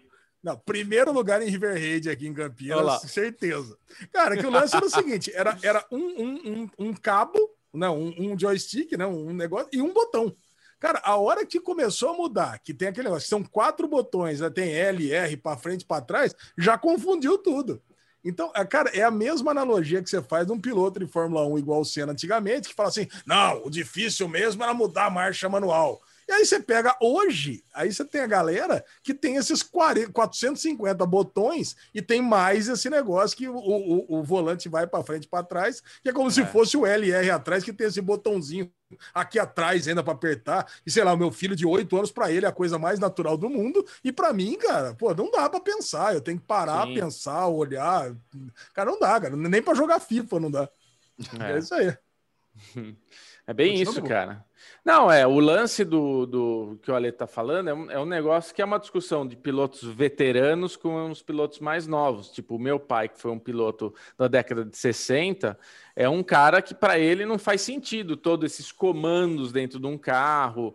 Para ele tinha, ele não tinha controle de tração, ABS, a porra toda, a bateria que carrega para você ter um, um botão de push lá que você tem um ganho de potência para ultrapassar no final da reta, asa que abre, você tem um monte de coisas que acontece dentro do box, o cara também mexe em potência, tenta dar um reset. Então assim, você tem a tecnologia é um absurdo. E antigamente o cara tinha que fazer tudo meio que sozinho dentro do carro, de passar potência para o pneu, mas eu acho que é isso, são gerações, são é, é- é um esporte que mudou tanto que é muito diferente o que era e o que é hoje, né? E daí tem aquela discussão qual que era mais. Quem que seria melhor hoje? Hamilton ou Senna, né? Tipo, tem muito essa coisa. Quem que. Eu acho que não dá para comparar. São, são esportes Não, diferentes. É, é muito pra época, simples, né? cara. Se você pegar o Hamilton de hoje, transportar Sim. no tempo e jogar num carro Isso. contra o Senna, Não o vai. Hamilton perde. Se você pegar É. o Senna e transportar para o carro de hoje, o Senna Não perde. vai. Acabou. Exato. Não tem é discussão. É isso que acontece. Isso, é isso mesmo. O que eu cara. fiquei impressionado é a galera olhar lá o carro da Racing Point e falar: nossa, tá igualzinho Mercedes. Pra mim, todos os carros são iguais. Não sei como É? é que consegue diferenciar. Cara, Chechel, até eu, a hora que tirou o negócio, nossa, igualzinho. Tá tudo igual, cara. Eu, É igual. eu sinto, eu sinto um- uma coisa muito mimimi de regra, mas isso faz parte da história, né, do automobilismo de regras mesmo que eles tentam ir, ir burlando o que está no regulamento. O Piquet, ele tinha feito um negócio no carro dele que não falava nada, no regulamento falava, o carro ele larga com os, os líquidos dentro do carro, quando termina a corrida ele tem que estar igual. Então ele fez uma caixa de água que é para resfriar o freio. Só que era mentira. Era uma caixa de água que durante a corrida ia esvaziando e o carro ficava mais 10, 20 litros mais leve. Então o carro ficava mais leve e tinha mais velocidade. Só que no final da corrida você tinha que completar para pesar, entendeu? Então estava dentro do regulamento. Foda-se, é um dispositivo que resfria, só que era mentira. Então, tem muito esse negócio, de- você vê, a RBR, Renault, o carro começa a ter performance, os caras começam a olhar o que, que dá para chorar para fuder com a equipe do, do, do, da- do Racing Point. E é isso, no regulamento de 2019, 2000, é, 2019, falava que não poderia co- copiar peças, mas estava fora o- a ventilação do sistema de freio, lá o negócio que eles copiaram. O que acontece na Fórmula 1 é que tem muitos fotógrafos contratados lá, fotógrafos que estão fotografando o evento, tudo, para ser espião e ficar fotografando peça mesmo do carro.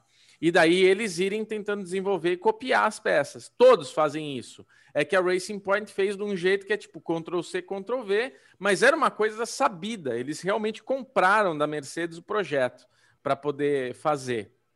E ficou essa discussão também de foi penalizada, mas eles continuaram usando e não sei o quê. Diferente da Ferrari, que teve um, um, uma coisa esquisita em 2019, que do meio pro ano para o final eu quase perdi a aposta para ler, porque o carro começou a andar pra caralho, do nada, eu tava andando lá, de repente o carro ficou mais, o carro mais rápido do mundo. Aí Até hoje tá porra. zoado por causa disso. Até Cara, hoje tá até zoado hoje, por causa disso. fuderam. E, e, é foda, né? Você vê como é política. Tipo, o que, que a, a FIA ia fazer? Ia desclassificar a Ferrari e tirar a Ferrari do grid? Então, assim, eles falaram: Meu, não dá para vocês usarem isso, a gente não vai divulgar o que, que é, mas vocês não podem mais fazer isso, vai ter que ter um ano bosta daqui para frente. E é isso que a gente vê: a Ferrari andando lá em último, né? Mas não podia expor ela para também acabar com ela na, na história. É complicado, cara. Agora, o Drive to Survive é isso. Eu acho que a gente teve alguém, né, Ale, que comentou para você que achou que foi muito resumão da terceira, é, da, da, da, última temporada. Mas, cara, não tem como não ser. É, é, é é a é, câmera não... É. lá dentro. Eu acho que deve ter muita coisa de pessoas que se comportam bem, pessoas que não querem. Max Verstappen não participa dessa temporada. É, ele não dá nenhum depoimento, ele não participa em absolutamente nada. O álbum aparece um pouco, mas também um pouquinho. Isso porque o... ele é o mais elogiado, né? O Max Verstappen, logo no começo, o cara da Red Bull fala que o Max Verstappen é o, é o piloto da hora, que todo mundo quer, que é o cara do momento. É, o cara do momento é o Hamilton, é, é que é o cara. piloto dele, né? Mas assim, o Max Verstappen é o piloto a combater o, o, Por quê? o Hamilton. O Verstappen não quis participar do Drive Survive. Cara, o Max Verstappen, ele tem a atitude do piloto que quer ser campeão. Ele é escroto. Ele, ele é o bad boy. Ele é bad, ele é bad boy. boy. É bad, ele é bad boy. boy. Agora, eu tô muito ansioso para esse final de semana, para começar as corridas, porque esse ano ah, o Verstappen. Vai voltar?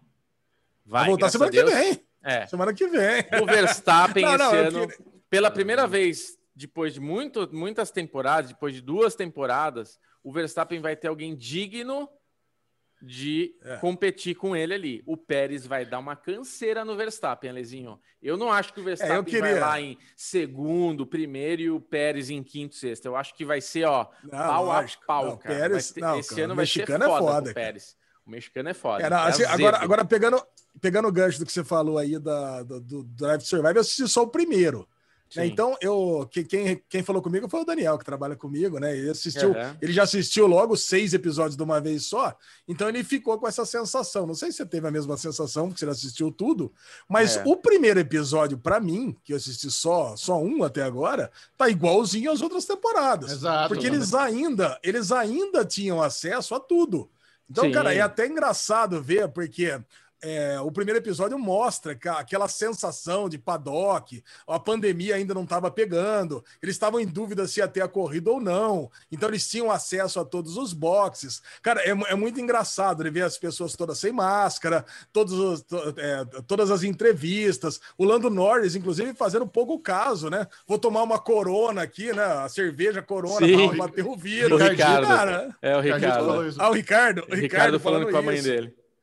Ah, o Lando Norris. Então, quer dizer, eles estavam naquele clima que ninguém estava acreditando que o coronavírus ia virar a pandemia que estava. E eu vi gente criticando isso, mas falei, gente, não tinha como saber. Tá, se você assim. voltar a fevereiro, é. você voltar a fevereiro do ano passado, cara, era isso que. É. Cara, o era, mundo... essa era a sensação comum. O mundo subestimou a pandemia. Mundo. É, o mundo subestimou a pandemia. É, então, é, não tinha, não tinha que fazer, cara. Era essa, era essa sensação cara, total. E a frustração de todo mundo por não ter a corrida foi exatamente a frustração que a gente teve. Porque Sim. eu lembro de estar tá trocando, trocando mensagens com o Bubu. A gente tinha acabado de gravar o programa com o Reginaldo Leme e a gente estava louco para louco ter assistir, o, o, é para assistir a corrida. Puta, e tinha acabado de acontecer os testes, a gente tinha acabado de, de, selecionar nossos pilotos aqui. E, cara, não vai ter, e a gente ficou desesperado. Eu falei, como assim não vai ter? Já tá todo mundo lá, já é. comprou, vamos, vamos, faz essa corrida logo. E eu, né? Que... Eu que tinha postado na McLaren, no, no, no Sainz, aí, tipo, putz, a McLaren tá com alguém com Covid, não vai participar. Aí eu falei, pô, é. cancelou, eu tava feliz que tinha cancelado, porque a minha equipe, é. meu piloto ia estar tá fora, né? Cara, foda, ah, cara, puta, é muito louco. Não, mas e a o- o outra que eu queria- coisa. O que eu queria falar, é, imagina eu que não assisto Fórmula 1 e eu tô ali vendo documentário, então é muito mais emocionante, porque, por exemplo, no Muito. segundo episódio, quando o Hamilton toma aquela penalidade de 5 segundos e o, e o brother tá vindo para tentar bater e ele, e ele consegue fazer 4.8 para ganhar o pódio, porra, mó, mó emocionante Olando aquilo. Norris. Olando Norris. É, cara, quem não assiste, quem não assiste cara. a Fórmula 1, quem não assiste, é, é impressionante. Você pega só o creme de la creme de uma É, temporada de 17 isso. Corridas. muito bom. Né? Então você vai pegar só os principais pontos. Agora, tem uma coisa que mostrou nesse primeiro episódio, cara, que, é- que, é- que me fez uma reflexão, né? Que o, o, o Hamilton até fala, né? Cash is King, né? Que é a frase dele, e é o nome do episódio, né? Que, puta, o repórter pergunta pra ele por que, que você acha que vai ter a corrida, ainda voltando no tema da pandemia. E, puta, ele, era ele dá na lata. cara, Ele, né? ele- cara, ele dá na lata. Cash is king. O dinheiro é que manda, acabou. cara, os outros ficam ali meio que pisando em ovos. E o Hamilton, que é o maior piloto para ele, ele quer bater todos os recordes do, do Schumacher. Ele talvez fosse o maior interessado que tivesse essa temporada. Ele falou: não, cara, o que manda aqui é o dinheiro. Por isso que vai ter a temporada. Por isso que não foi cancelado até agora. Cara, é um negócio que até mim, arrepia, né? Em minha É. opinião, eu acho que devia parar e todo mundo para casa. Ele falou isso. Cara, cara, no, comecinho, no comecinho da pandemia, quando ninguém tava começo- defendendo, Exato. ele já tava. Eu achei muito foda. Eu falei, caralho, Não, é- bobão. o que ele fala foi muito sensato, né? Tipo, o, o repórter pergunta isso: o que, que você tá achando do, do, de- do que tá rolando, de cancelar? Ele falou, cara, eu não sei nem como isso aqui tá acontecendo, essa conference É. que a gente tá fazendo aqui, todo mundo aqui reunido nesse ambiente fechado. Tipo, não tô Cara, feliz, né? Curto e seco. E logo, né? e, lo- é, e- e logo depois disso começa a história do Lawrence, é, do Lawrence Stroll, né, que comprou a, a Force India. E, cara, e você vê a escalada da Force India se tornando praticamente a segunda potência desse ano, com o segundo melhor carro, porque esse, esse sistema de ventilação que ele trouxe da, da, da Mercedes não é que ele copiou, cara, isso custou uma bala, isso é uma fortuna É. que ele trouxe. Cara, e, e é um investimento. Aí você vê o poder de um bilionário. Porque, cara, o- a Williams, é da, da família Frank Williams, também tem bilionários ali. Só que É. o bilionário Stroll é muito mais bilionário do que o Williams. Então, quer dizer, Olha, é um negócio, cara. É, Nossa, é cash uma dó da é- Williams. Tem uma dó da É, Não, a cara, Williams- porque agora, agora foi comprada por um grupo americano, mas com todo o dinheiro do grupo americano, não consegue fazer, não consegue sair do último lugar, cara. É, sabe? não- Então, você vê, você vê que realmente é um negócio para bilionários mesmo. sabe? É, e a grana faz total diferença num campeonato de Fórmula 1. O cara chegou com a grana, vai fazer a equipe, tá correndo entre os três primeiros ali sempre. Cara, e não adianta, cara, e, e- quer dizer, se chegar um grupo tão bilionário quanto o Stroll, ele vai botar o filho dele para correr na Williams, a Williams vai voltar a ser uma das três primeiras e acabou. Essa é a impressão que dá, né? E, dá uma e cara, eu fico torcendo para que chegue esse bilionário na Williams lá, sabe? Porque, pô, é, é, é foda, né, cara? Ó, e eu quero falar aqui da nossa aposta. Eu tô com a nossa arte aberta aqui. Eu vou colocar aqui também para o pessoal poder ver, porque já nesse final de semana começa, então é legal as pessoas já saberem quem que a gente está apostando, qual que vai ser a metodologia desse Ah, ano. era isso que eu ia puxar agora. Então, agora, Tá. como é que começou? Como é que começou os critérios? Good guy, bad Vai. guy. Isso, a gente tem bad guys, good guys, aí temos guerras internas. Então, primeiro Então vamos com começar. Primeiro, primeiro critério, viu, Xexinho? A gente pensou. A primeira coisa que a gente pensou: o Bubu já, quando, quando o Fernando Alonso voltou, o Bubu já falou: não, Fernando Alonso vai voltar, ele é o meu piloto. Aí eu tive a, É. a- a brilhante ideia, né? Falei, ah, então beleza, então vamos fazer uma guerra de bad guys. Já É. que o Bubu vai votar, aí o Bubu escolheu primeiro, escolheu o Fernando Alonso. Então eu falei, ah, então eu vou escolher meu bad guy também, que é o Vettel. Aí, puta, cara, já até conversando com os amigos, falou, puta, o Vettel, o Vettel é fim de carreira. É nada, O. Vettel não vai dar mais nada. Cara, eu tô apostando no Vettel. Não, Quem lembra daqui das apostas da Fórmula 1 do derivado, no primeiro ano que a gente apostou, o Bubu escolheu o Vettel e eu, e eu ganhei a aposta. Cara, eu não duvido nada a gente ser surpreendido com a, com a Aston Martin, né? Com a Racing Point de Aston, Ah, eu Aston Martin. perguntar, ninguém quis o Max Verstappen com o Bad Guy? Não podia. Não, é que a gente, a gente tá tirando os óbvios, né? Então, Verstappen, RBR e Mercedes, tiramos da, da Ah, é. brincadeira. É, então a gente Ah, tá isso, isso é legal o Chechel ter perguntado. O Chechel ter perguntado isso porque tem exceções. A Mercedes é evidentemente a equipe número um, disparada. É. E a RBR é evidentemente a equipe número dois. O resto tá meio no bolo. Tirando as Isso. três últimas que ninguém vai pegar. Alfa Romeo, Williams e Haas, cara, é, é o lixão da Fórmula É. 1. Então, é, É o o resto laboratório, é o né? bolo. O, o resto É. a gente. Então a gente fica limitado a cinco equipes em aposta, né? Tá. e a a segunda, gente a, segunda é. aposta seria de Good Guys. Good Aí eu guys. pude escolher primeiro. Aí eu escolhi Daniel Ricardo, da McLaren. Aí o Puta. Bubu podia escolher qualquer um. O, o Ale fez uma aposta muito, muito boa, deve ganhar, porque a McLaren está muito bem, né? O fato deles terem ficado em terceiro lugar no campeonato é uma coisa importante para patrocinadores, para desenvolvimento, tudo isso daí para eles foi muito positivo. E trazer o Daniel Ricardo, que é um cara que está querendo brilhar, ele, ele nessa temporada, mais uma vez, eu assim. Eu, eu sinto um pouco de. Eu, eu seria um pouco inseguro de ter o Daniel Ricardo na equipe porque é aquele cara que deixa na mão, sabe? A Renault apostou nele, trouxe ele para lá e ele ficou um ano, não deu certo, tchau, abraço para vocês. Agora ele vai para a McLaren, não dá certo, não duvido nada ano que vem ele também sair fora. A Renault terminou em que posição no ano passado? Quarto, E a, e a, e a McLaren? terceiro. Ah, então dessa vez ele subiu. Terceiro. né? Porque, porque quando ele. Eu, eu não tinha entendido o move dele de sair da RBR para ir para a Renault. Para mim aquilo foi uma puta burrice. Burrice, foi burro, Uma cara. puta burrice. Então, Foi pelo menos burro. agora ele Grana, trocou- Xixão. Ah, Grana, cara. 24 milhões de dólares por ano. É muita Ah, grana. cara, mas eu, não- eu não sei, eu, eu, eu não consigo entender. É, é- é pensar a curto prazo, sabe? Você sai de uma, de uma equipe, obviamente, melhor, mais forte, onde você pode ter mais patrocínio, mais evidência, mais pódio para ganhar dinheiro em um ano. Você não, não, sei. era, não era obviamente melhor. A McLaren de dois anos atrás era equivalente à Renault. E 24 milhões de dólares, ele foi o terceiro piloto que mais ganhou grana, cara. 24 milhões de dólares, Xixi. É, E a gente já teve essa perdeu? discussão aqui. A gente teve essa discussão aqui. Ele, foi Ele pra- ganhou ele- mais que o Leclerc, cara. Ele ganhou mais que o Leclerc. É, é muita é, grana. Ele ganhou muito dinheiro. Tipo assim, ele tinha uma boa promessa e ganhar muito dinheiro. Tá bom, vou apostar. Se não der certo, pelo menos ganha dinheiro pra caralho. E ele tá, ganha, tá ganhando mais ou igual ou menos na McLaren? Não sei. Isso A gente não sabe ainda, não foi divulgado os salários É. desse ano. Daqui a, É. pouco, daqui a pouco é divulgado e a gente fala aqui no Derivado. Tá. Mas vamos lá. Good Guys, então o Alezinho foi de Ricardo, McLaren, e eu tô apostando no Stroll.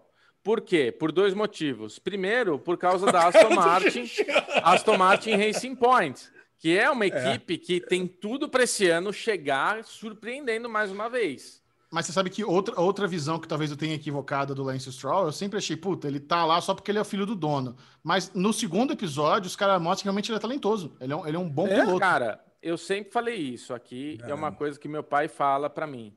Quando o cara chega na Fórmula 1, as pessoas ficam, é novato, não sei o quê. Você vê todos esses pilotos, todos, todos que estão lá, sem exceção, não tem nenhum lá que é diferente. O moleque corre desde os quatro anos de idade. O Lance Stroll tá lá porque é o filho de papai, é o filho da equipe lá, e é óbvio que é por isso. Mas além disso, além ele é o cara que tem a oportunidade por causa disso. Mas além disso, ele é um cara que tem uma carreira, entendeu? Ele corre desde sempre, ele sempre foi talentoso, ganhou muita corrida. Então, assim, não é que ele é um bostalhão. Tanto é que ano passado, ele e o Pérez, eles tiveram muito azar. A, a verdade é essa, eles tiveram muito azar. O Stroll deu umas erradas, deu uma, mas tudo aí pode ser uma coisa meio de afobação, de tudo. Mas o Stroll, porra, teve pódio, quase ganhou corrida, o Pérez ganhou corrida. Então, assim, a Racing Point é uma equipe que ela, ela, eu acho, Ale, você falou que a Renault ficou em quinto. A Renault não ficou É. em quarto. Eu acho que foi terceiro McLaren, quarto Renault e quinto Racing Point. A Eu acho Racing que foi Point quarto Racing Point com a vitória do Pérez, cara. O Pé- o Porque Pérez o- ganhou a última. É, pode ser. É. Porque assim, o Pérez teve, quebrou muito, teve muito azar, o, o Stroll teve, O Ocon, muito, o Ocon foi azar. muito bostão, cara. O Ocon foi muito bostão. Por isso que a É, Renault o, ficou em o quinto. Ocon teve pódio, né? O Ocon teve pódio. Mas assim, vamos lá. Eu peguei o Stroll, eu acredito no Stroll. A galera Agora- no, agora- no derivado falou: pô, Bubu, Stroll, caramba. Eu fiquei muito assim em pegar o Lando Norris, sabe? Mas o Lando Norris, eu acho que o Ricardo vai chegar com preferência na McLaren. Então, assim, ficar com o Lando Norris é já sair em desvantagem com o, a- o oposto do Ale. O, o Ale eu acho que Eu vai ter sei. preferência. Então, eu prefiro apostar numa zebra de um Stroll Posso, do posso que falar um negócio, Bobo? Eu fiquei com medo de você pegar o Lando justamente por isso. Eu acho que é o contrário. O, O Lando Lando, ele é o piloto jovem. Eu acho que ele Sim. vai ter preferência da McLaren, porque ele é um piloto McLaren. E o Ricardo, ele é trairão. Você já falou tudo. Sabe, É. ele chega, É um ele já tá mais velho. 1. É. o último ano do, é o último ano que ele tem a chance de fazer alguma coisa. E cara, e a McLaren não é aquele, aquela equipe que dá preferência. Ano É. passado o Lando e o, e o, e o Sainz, eles estavam meio que dividindo o protagonismo. Começou É. melhor o Norris, Você sabe depois foi o que- Sainz. É, é, tem isso. Mas mais pra frente em Drive to Survive vai mostrar umas coisinhas aí. Você tem razão. Lando é mais preferência para McLaren, como o Verstappen sempre foi uma preferência para o Red Bull por ser o piloto mais jovem, ter uma carreira mais a longo prazo dentro da equipe. Tá bom. Falamos de Agora, guys. agora, agora, agora, terceira e quarta aposta tem uma, tem uma lógica que eu quero colocar, porque eu e o Bubu temos pilotos do coração. O É. piloto do coração do Bubu é o Max Verstappen e o piloto do coração da lesão é o Charles Leclerc. Aí, não, só que a, a aposta Verstappen versus Leclerc não faz mais sentido. Nenhum. Porque, assim, pô, a RBR versus Ferrari acabou. A Ferrari hoje é a sétima equipe e a RBR é a segunda. Então, tanto É. que o Bubu deu um passeio na lesão no passado, vocês viram o que É. aconteceu, né? Tá aí Mandalorian na mesa do Bubu. Foi uma pena. Cara, não teve. Olha o que aconteceu aí. Cara não, cara, não teve nem chance. A aposta foi ridícula ano passado. O Lesão perdeu na metade do campeonato, já tinha perdido. Esse ano eu Então, quero mas capacete do mando, hein? É, eu também. Não, eu não, não vai caber na minha cabeça. Agora, o que, que aconteceu? O que que, eu- como que eu pensei a gente continuar apostando nos nossos pilotos do coração? Equi, é, apostas internas da equipe. Explica aí, Bubu. Então, a gente vai fazer a guerra de equipe, guerra interna de equipe. Então, vai ter a guerra RBR. Então, RBR War. Eu peguei o Verstappen, que é o meu piloto do coração, e o Alesão Legal. ficou com o Pérez. Cara, é uma disputa, é uma disputa disputuda. Boa. Porque, de verdade, eu tô falando aqui, eu gosto muito do Pérez, eu acho o Pérez arrojado pra caralho. e De novo, vai- você podia ter escolhido o Max Verstappen, você não pegou ele? Peguei, lógico que eu peguei. Ah, entendi que você pegou o outro. Não, o Ale Não, ficou com o Pérez. Não, não, piloto do coração do Bubu é o Verstappen. Então eu tive É. que ficar com o Pérez. Mas eu acho que é uma boa, é uma boa não, pra guerra interna, Pérez. dizendo. É, pra guerra interna. Guerra interna. Guerra interna. Tá. E a outra guerra interna, aí a equipe do coração do Ale, que é a Ferrari, que o Alezinho vai ficar com o Leclerc, e eu vou ficar com o Carlos Sainz, que é o meu piloto do ano passado na McLaren, e eu também continuo acreditando. Cara, o Sainz é um piloto bom. O cara tem um ritmo de Cara. corrida muito foda, ele se desempenha sempre muito bem, ele é talentoso, frio, o pai dele é um puta piloto experiente, então Sa- o transmite essa experiência. É foda, é O outra lance- briga O boa. lance do Sainz, o lance do. Eu, eu acho que o Leclerc é mais talentoso, mas o Sainz é mais regular. É, o Leclerc, então. você vê, tá toda hora se desculpando. Puta, errei, errei. Ele, ele erra pra caralho. Erra mas pra ele é caralho. mais talentoso. Então, É, mais cara, arrojado. outra, outra disputa boa. Então, Vai cara, eu acho que assim, é, é uma aposta boa esse ano. Vai ser uma aposta boa. Isso. Então tá aí a imagenzinha aí que, eu, que a gente postou no Derivado Cast no Instagram. Vou colocar aqui para vocês darem uma olhadinha rápida. Quem quiser vai lá, dá o likezinho, bonitinho. E é isso. Semana que vem a gente volta com esse bloco cremoso. Como, como vai ser? Porque na primeira corrida a gente já tem uma projeção de como vai ser o ano. Se a, a, Mercedes já vai chegar arregaçando, se não vai. Eu espero que esse ano seja mais difícil para eles. Vamos ver. Alguém Também. copiou o Quem DAS sabe? da Mercedes? Não. Cara, então, isso que eu ia falar, a gente, a gente não falou muito. Eu não sei se eles usaram esse DAS, porque é um negócio que começou falando no começo da temporada e nunca mais falaram disso. Ninguém quis. É. nin- E esse ano não vi ninguém falando que tá com o DAS também, porque a partir do ano que alguém faz, no ano seguinte as outras copiam. E, tipo, ninguém. Acho que não é uma coisa que melhorou tanto a performance. Eu acho que é um negócio que fizeram e morreu. Ficou naquilo. Ok. Tá bom? Tá bom. Vamos fazer o seguinte, então. Olha esse cheirinho. Hum, que cheirinho de cocô. É o merdalhão da semana.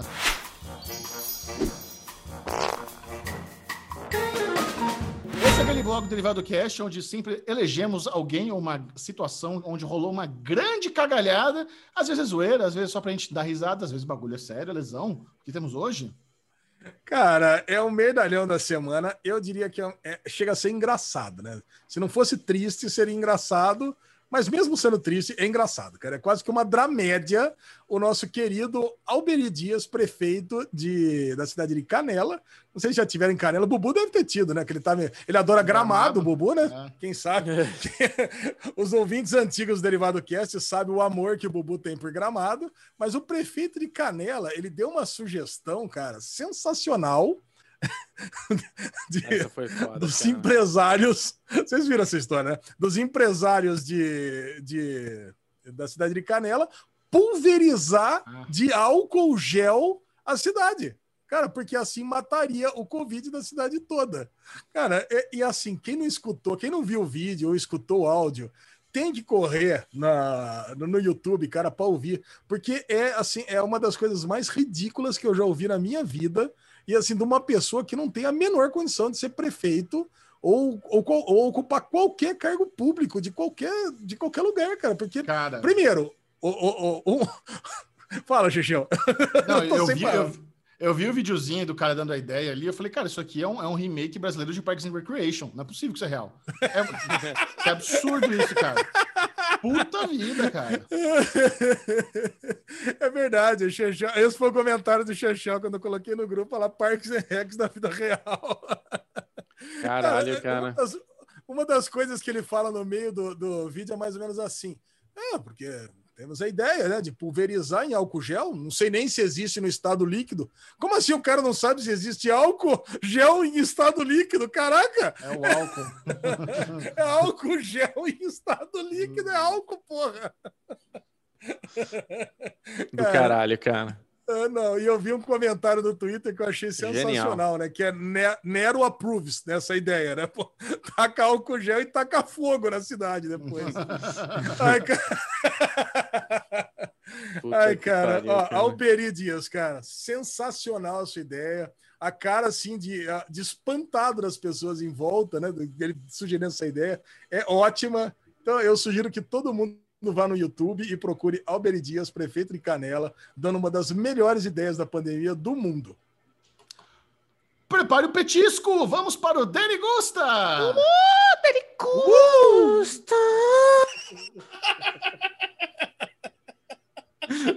Nossa, o Bubu, o Bubu teve um orgasmo agora.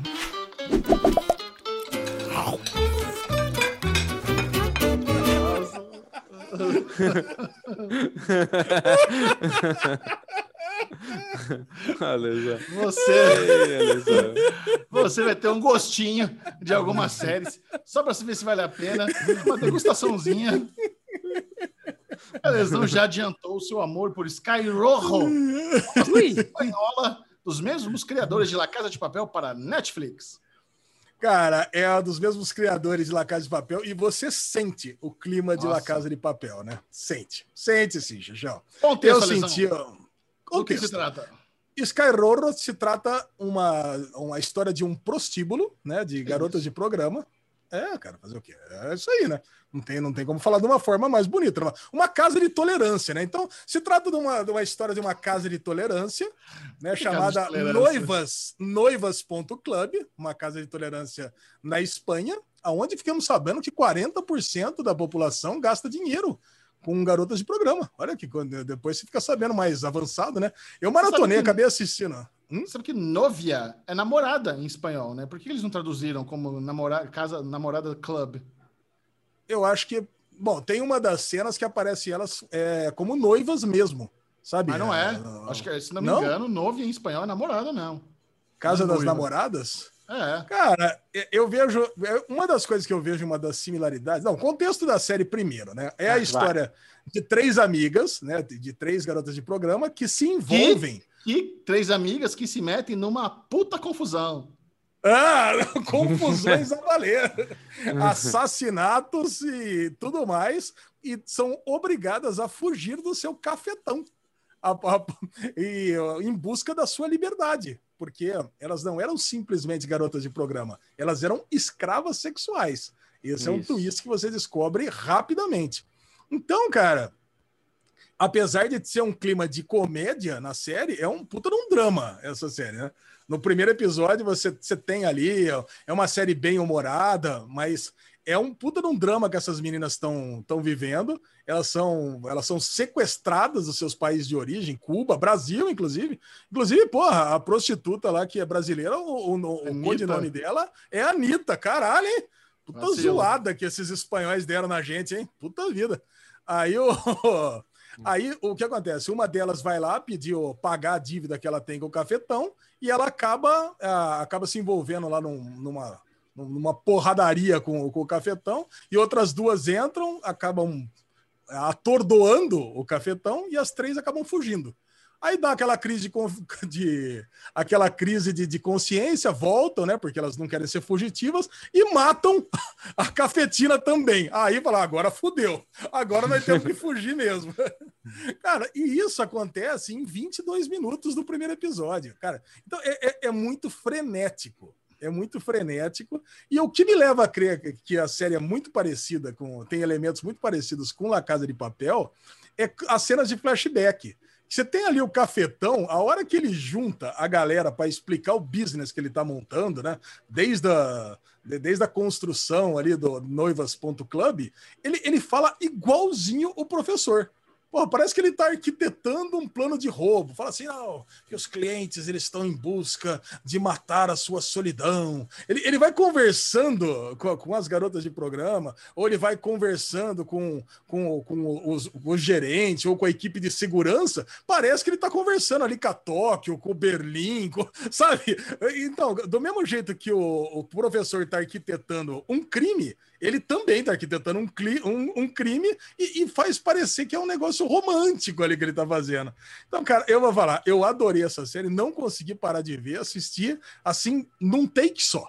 Cara, eu, eu adorei. E assim, assisti num take só, querendo mais. Então, pô, tô ansioso esperando por a segunda temporada de Sky Rojo. Vamos lá. Sky Rojo. Al- Alguns comentários. Para mim, é, número um, ficou muito claro que existe uma inspiração ali naquele puteiro, no puteiro do, do Um Drink para o Inferno, que é meio que um lugar desolado tal, não sei. Me lembrou muito o inferninho do Drink no Inferno. E, eu, e a minha reação foi zoando, Lesão. Obviamente, essa é uma série que adapta totalmente a estrutura narrativa de La Casa de Papel em todos os ângulos. Até a narração Exatamente. ali da, em voice-over da puta principal é igualzinha a narração da Tóquio. É, todo o lance de você usar músicas populares, criar. Os, os caras da La Casa de Papel, eles sabem fazer ritmo. Eles sabem fazer ritmo, eles sabem fazer cliffhanger e eles aplicam todas as fórmulas que deu certo na Casa de Papel Sky Rojo. Até o lance de você terminar com cliffhanger e o próximo episódio não trazer de imediato É. cliffhanger, e volta com flashback, sabe? É, é a mesma estrutura. É, então, assim, é, é realmente tudo muito parecido. Temos nosso querido Miguel, o ator lá que fez Sense8, entrevistei ele, Sense8. ele fez Sense8, um cara bem legal, um cara, um cara talentoso, ele manda bem. Mas assim, eu tô, eu tô um pouco surpreso com o seu amor por essa série, porque eu achei tão ok, cara. Embora eu adore La Casa de Papel, embora eu tenha, eu acho que assisti quatro episódios de Sky Rojo, mas eu assisti quatro porque pelo seu amor, quando você fala, nossa, eu tô adorando, maratonei, acabei, matei a temporada. Cara, eu perdi alguma coisa aqui, porque pra mim tá tão ok série, velho. Eu ia parar no segundo, nem ia ver mais, eu vi mais dois, mais quatro. Falei, caraca, velho, por que, que o Ale amou tanto essa série? Sabe só porque tem putaria? O que, que acontece com a nossa criança da quinta série que não pode ver uma teta? Mas eu não sei. É. A teta Realmente com não- lapiseira ainda, né? É, não- Eu tento é. lapiseira.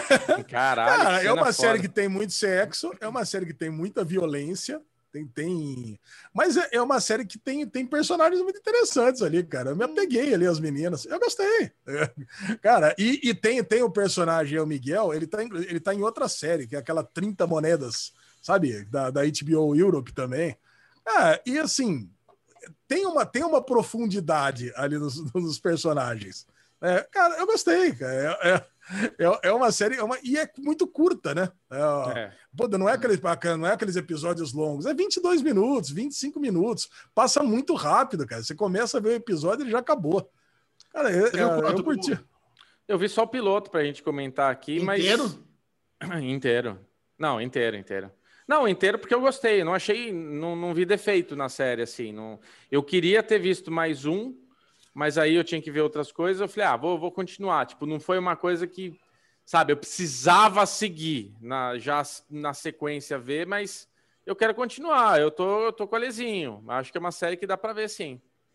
Não, é, é uma série que dá pra ver, mas é que o Lesão amou muito, sabe? É, eu, é. eu, Eu que, como eu sou fã de La Casa de Papel, Eu eu, queria ter amor, não. amado, mas vai fazer vídeo, mas não vai ter vídeo. Não, não é um negócio que me inspira a fazer um Rojo, por exemplo, sabe? Não é um negócio, mas não sei, talvez eu mude de ideia ao terminar a temporada. É, já tá- Puta, olha aí. Quantos episódios? Ah, são? eu acho que você não vai. Eu, vou- eu já vou dar um spoiler emocional pra você. Os dois episódios que eu menos gostei foram os dois últimos. Então é Ixi. talvez.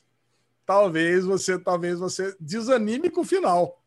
Mas assim, Eu não, não que eu achei ruim. do, do Não que veterinário. eu achei lá. ruim, mas é, mas é bom. É o veterinário. Cara, é exatamente isso, cara. A relação delas com os clientes, cara, assim, de amor e ódio que elas têm, cara. É, cara, eu, eu gostei.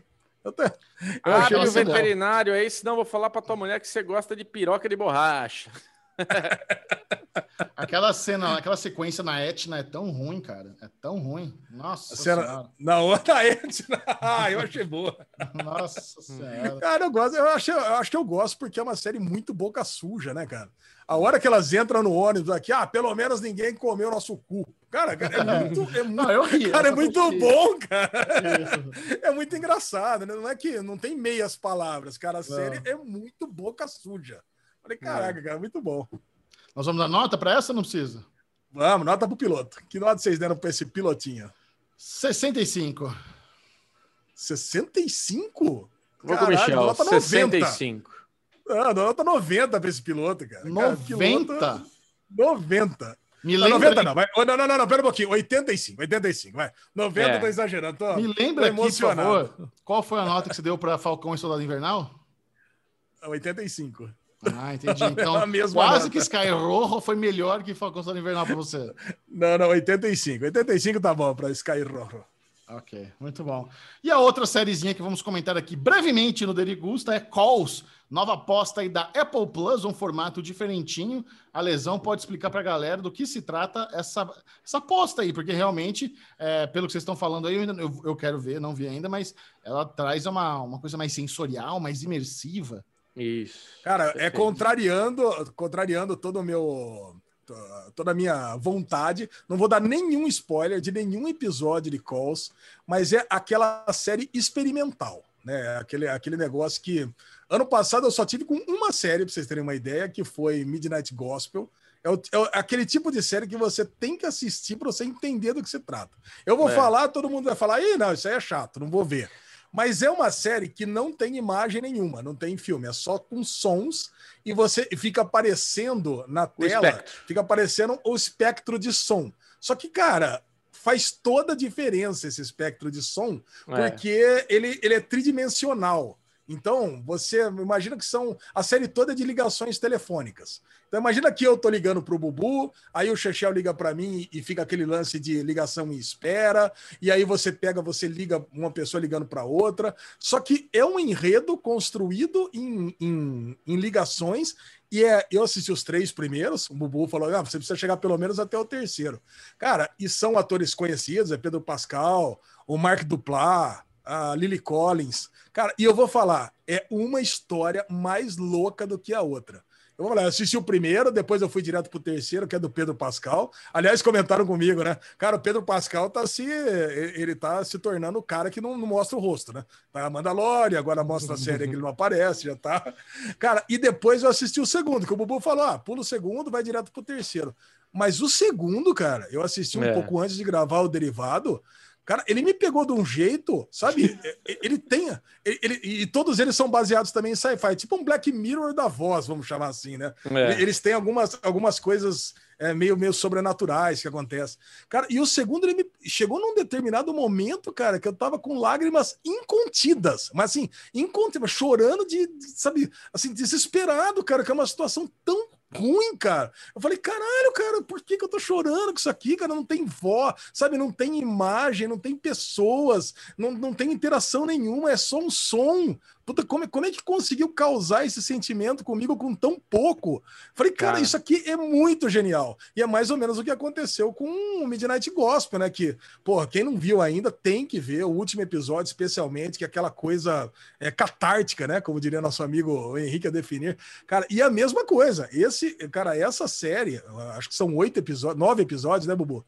Cara, eu tô louco para continuar vendo isso aí, que é, realmente é uma experiência, é uma série de É uma experiência, e imersão. Cara. E tem uma coisa que eu sempre falo, né? Que é, é a quantidade que a série te captura. É aquele negócio de eu tô assistindo, assisti 10 minutos, vou pausar para dar uma olhada no WhatsApp. Esse é o tipo de série, cara, que você assiste com a boca aberta o tempo inteiro. Cara, e você não quer que ninguém nem abra a porta do quarto, cara. Não, pelo amor de Deus, eu preciso assistir isso do primeiro minuto até É, o fim e eu não é. quero que nada atrapalhe minha vida.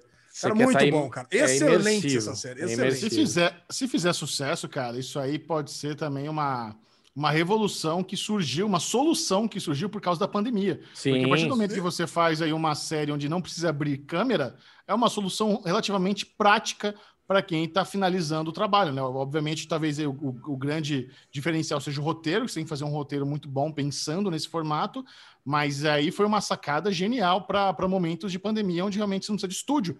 O ator tem lá na, na sua casa uma solução para captar a voz, e depois eles fazem todo o trabalho na finalização, né?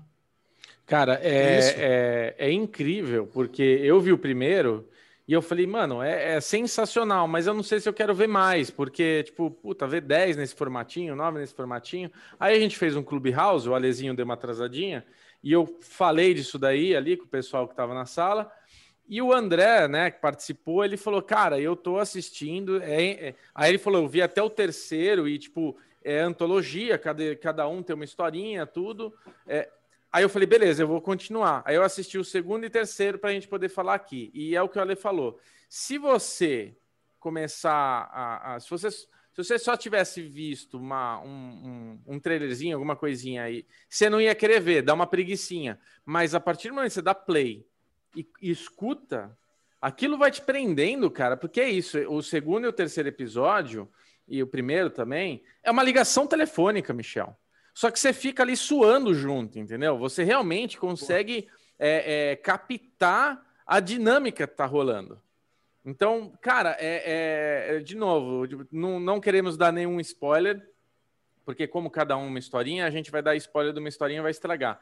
Mas de É, verdade, zero cara, spoiler. é, é- é- é- precisa assistir. Você vai se surpreender, Michel. É, uma, é o que você está falando, é uma solução. Qualquer pessoa pode fazer isso no YouTube, por exemplo. A gente é capaz de começar a ter um monte de episódios assim no YouTube de vários tipos de. Porque pode ter vários tipos de história nesse sentido.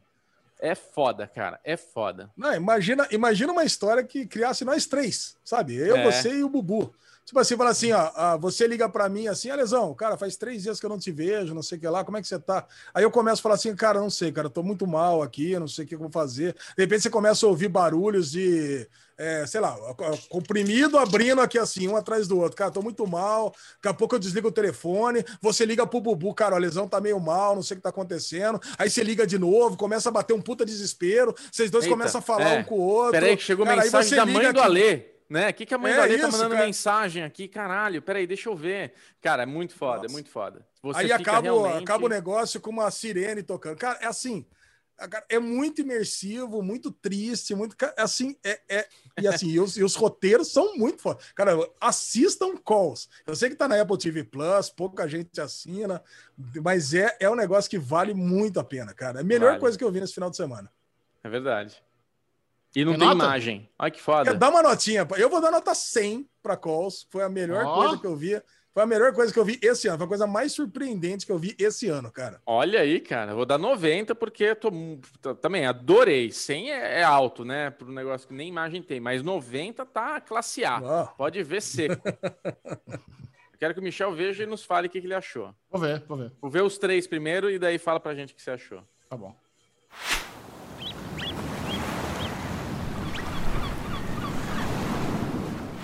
A Deriva, esse que é o novo bloquinho gostoso aqui do Derivado Cast. Nós vamos dar uma dica e os amiguinhos aqui decidem se salvam ou se afundam a dica do amiguinho. Eu quero começar a, deriva de hoje. Vai. Eu assisti o documentário. Vocês não vão acreditar. Eu assisti o documentário da Britney Spears no Globoplay É. chamado Framing Britney Spears, que é um documentário originalmente do FX on Hulu, e eu acho feito pelo New York Times, alguma coisa assim.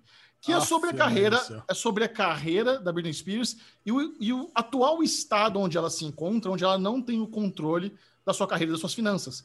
Ela, alguns anos atrás, o pai dela entrou na justiça americana para ter total controle das finanças dela, que eles chamam de conservatorship, Não sei, agora esqueci o nome original. Mas é basicamente isso. Ela, ela- é como se ela não tivesse capacidade, mesmo sendo uma artista funcional, fazendo tours globais, tendo residência em Las Vegas, tem aquela tour residência que eles chamam, onde você tem show todos os dias num cassino. De alguma forma, o pai dela entrou lá e tal, e ela não tem controle. E, tipo, começou o movimento dos fãs dela, tipo, Free Britney Spears. Como ela não tem controle? Beleza. Ah, aí eles recapitulam né, o histórico dela, tem todo o negócio lá do surto que ela teve, de raspar a cabeça, atacar os paparazzi com guarda-chuva, de casamento, e ela perder guarda dos filhos. Ela realmente ela teve uma vida muito conturbada e tudo mais, mas não faz sentido algum ela estar amarrada financeiramente, ainda mais por, por mais que seja o pai dela, ela fala que, sabe, o relacionamento ali não é muito legal e ela quer, ela quer ter liberdade. Deve ser muito frustrante você ser uma das maiores artistas pop do mundo, ter milhões e milhões de dólares e não poder decidir o que você vai fazer com essa porra desse dinheiro e trabalhar pra caralho, fechou a vida inteira, sabe? Se dedicou àquilo e hoje você não tem controle disso. Mas, assim, a história é realmente muito boa, é muito triste o que aconteceu com a Britney Spears tal. Me lembrou, eles fazem, mostram todos os clipes dela. Eu lembro quando assisti é, Baby One More Mas- Time. É. Que? Qual que você cantou aí? Ah, eu ia, ia cantar isso aí mesmo. Hit me, baby, one more One time. more time. Aí mostra ela com, com, com Justin Timberlake, quando eles namoraram, como ela nasceu numa cidadezinha lá no sul dos Estados Unidos. Aí os pais delas viam potencial, porque ela cantava muito bem, levaram ela a ter um agente de talentos, Mirim, em Nova York, para começar a conseguir umas ali uns testes de elenco. Ela entrou pro clube do, do Mickey Mouse quando ela era criança tal. Então, cara, a, a história dela é realmente muito fascinante. Mas o documentário em si, ele é bem chumbrega. Acho que a Netflix acostumou mal a gente com essas montagens fodidas. Se esse fosse um docu- documentário, assim, é, nível Netflix, seria bem legal. Mas ele é... O problema também, como ele foi no FX, ele tem os, os, os, os, os blocos de comercial. Não entra comercial no Globoplay, mas dá a tela preta, assim, que é onde entraria o comercial. Então, assim, ele é bem mal, mal montado, assim, bem simples. Eles não conseguiram ninguém muito relevante para dar os testemunhos. Então, não tem a Britney, não tem o pai dela, não tem, tem a, tipo, a assistente que foi amiga dela, o cara que, que era VJ da MTV na época. Eles até mostram o TRL, daquela história que eu contei no Falando de Nada, que eu, que eu encontrei o Fred, o Fred Dust do Limp Bizkit no TRL. Mostra ela no, no programa lá em Nova York, na Times Square. É o mesmo programa. Mas, assim, eu acho que você, tem que ser muito fã de Britney Spears para gostar do documentário, porque o documentário em si é, deixou um pouco a desejar. Mas mesmo assim, eu quero saber: vocês salvam ou afundam essa dica aqui da Deriva? Olha, Alexandre Bonfá, eu, eu vou afundar esse documentário do Michel. Primeiro tá que ele está desclassificado. Primeiro que ele já está desclassificado. Que a deriva é um quadro que a gente está amadurecendo ele, mas a ideia é em um minuto, sem muito spoiler, dali ver se. Então, como ele falou 10 minutos, está desclassificado, afundou, morreu na praia. Bubu, Bubu estragou todo o bloco, Ale. E agora? O que a gente faz? Cara, assim? eu acho que é Não, o não seguinte, estraguei, não. A gente, Eu- eu a não gente, salvo. é, a gente tá Por que eu mudando. estraguei? a- Porque eu não, não quis salvar? Não, porque você desvalidou Não, Bubu- tudo que eu fiz. Ah, Ah, eu acho que tá certo. Eu acho que tá Mas certo. ideia. A gente, tem, a gente tem um lance aqui no A Deriva, que é tentar fazer um negócio sem spoiler. E, mas é um documentário né, da vida real de Britney. Quem conhece a Britney Spears É, já meio que né? acompanha a carreira dela, não, não teve grandes spoilers. Mas, cara, eu afundo também. Quem, quem acompanhou na Poxa. semana passada o A Deriva, viu- a gente não contextualizou o bloco, mas percebeu essa mudança. É muito mais legal o amiguinho tentar defender ou tentar afundar e jogar a Isso. responsa para os outros dois. Então, adorei essa ideia veio do Chechel. E eu afundei também. Então, já pronto. Britney Spears, a gente pegou, afundou o documentário e é nóis. Tá A afundado. Bubu. A ideia foi do Bubu. Ô, É, eu só, desculpa, eu só desculpa, clarifiquei. O Bubu, às vezes, ele precisa de um tradutor, né? Porque ele fala um negócio que pensou. Aí eu traduzi para você só. a. Obrigado. É isso. O Michel me conhece, o Michel sabe me, me traduzir muito bem. O meu Aderiva, Alexandre Monfá, é um Aderiva que eu já estou há alguns episódios de Derivado Cast trazendo sempre que eu tenho a oportunidade, e o Aderiva me dá essa oportunidade maior ainda, que é a série For All Mankind da Apple Plus. Mankind é um futuro e se e se, os- Ah. e se a Rússia tivesse chegado primeiro na Lua e não os Estados Unidos, e a gente já está na segunda temporada. Ah, se não me engano, há duas semanas atrás eu falei, insisti para a Lezinha assistir, e algumas pessoas foram é, de fato ver porque eu recomendei e todo mundo que viu veio me falar: meu, obrigado, que série boa. E assim, a segunda temporada tá muito boa também. É uma série que só evolui. Então eu quero saber de Alexandre Monfá e Micharouca. Micharouca, como é Apple TV, já tem um pouco de ranço, mas quero saber se vocês afundam ou se salva do barco. Não, eu salvo. O, o, o que está acontecendo é o seguinte: eu não, eu não consegui ver For All Mankind ainda, porque, como tem muita coisa para assistir, e a gente está naquela temporada de premiações, estava dando prestígio para séries indicadas às, às premiações. Mas eu quero colocar For All Mankind em dia assim. Eu salvo, eu gosto dessa dica. Boa. Bom, vamos lá, Bubu, na, depois da semana retrasada, que disse que chorou ao assistir, acho que o terceiro ou quarto episódio da série, a Elisão não teve jeito, né? Eu fui lá e assisti o segundo episódio, porque se tem um conteúdo que tá à deriva aqui na minha, na minha lista, na minha grade, é For All Mankind. Cara, o segundo episódio ele continua bom, sabe? Não é, não é, essa coisa toda, mas eu acho que é uma série que ela tende a crescer muito. Então, Isso. Tá lá. Ela é, tá salvo. Ela é subidinha. Tá eu vou lá, eu vou salvar também. Então, For All Mankind tá salvo na minha, ah, é. na minha grade aqui. Eu vou continuar gente... assistindo. Vou tentar, eu vou tentar emparelhar para falar com o Bubu, pelo menos no, na, na season finale aqui no Derivado. A gente tinha que criar uma situação na deriva que é assim: se você salva, você tem que então salvar de verdade. Você tem que pegar para responder. Sem compromisso. Vamos lá, Alesão, próximo. Cara, eu vou, eu vou. O meu aderiva aqui é um negócio extremamente inusitado. Veio do meu amigo Daniel Gadioli. Ele me ah, indicou então é um site. É, é, é, meu porque eu tô colocando aqui no programa. Quem me indicou foi o Daniel Gadioli. Cara, bota, bota, bota, o GIF da. Bota o GIF do cavalo dando coisa.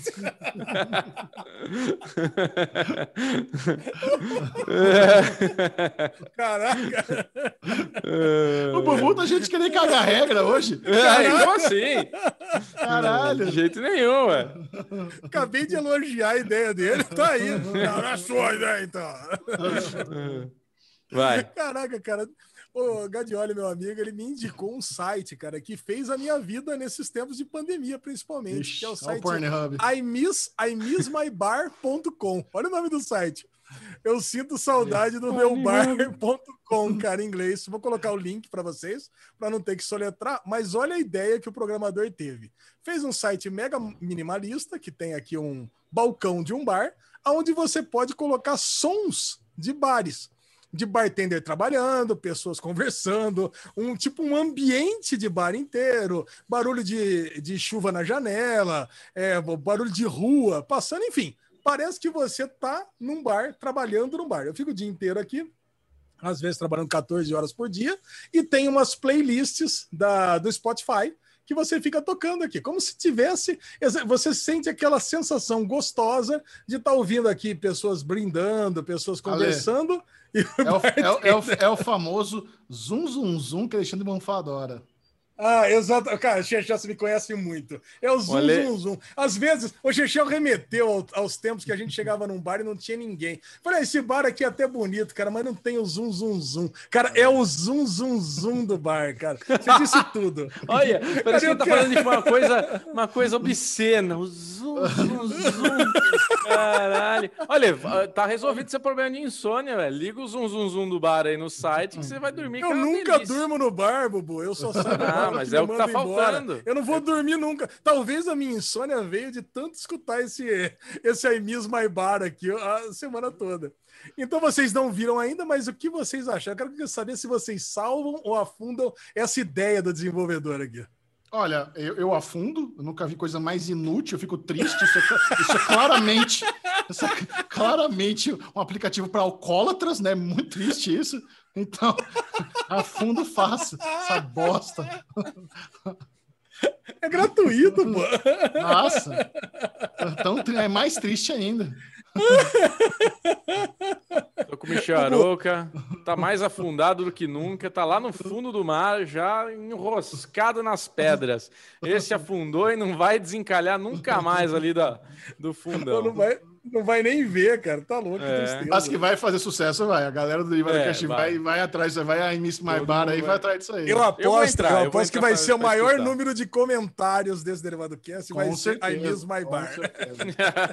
Não, For All Mankind ninguém se importa. Britney Spears até se importa, mas já caguei na cabeça do comentário. Então, é. a Miss My Bar vai ser o sucesso do bloco, verdade. Boa. Então tá bom. Esse foi Então, tá bom. Maravilha.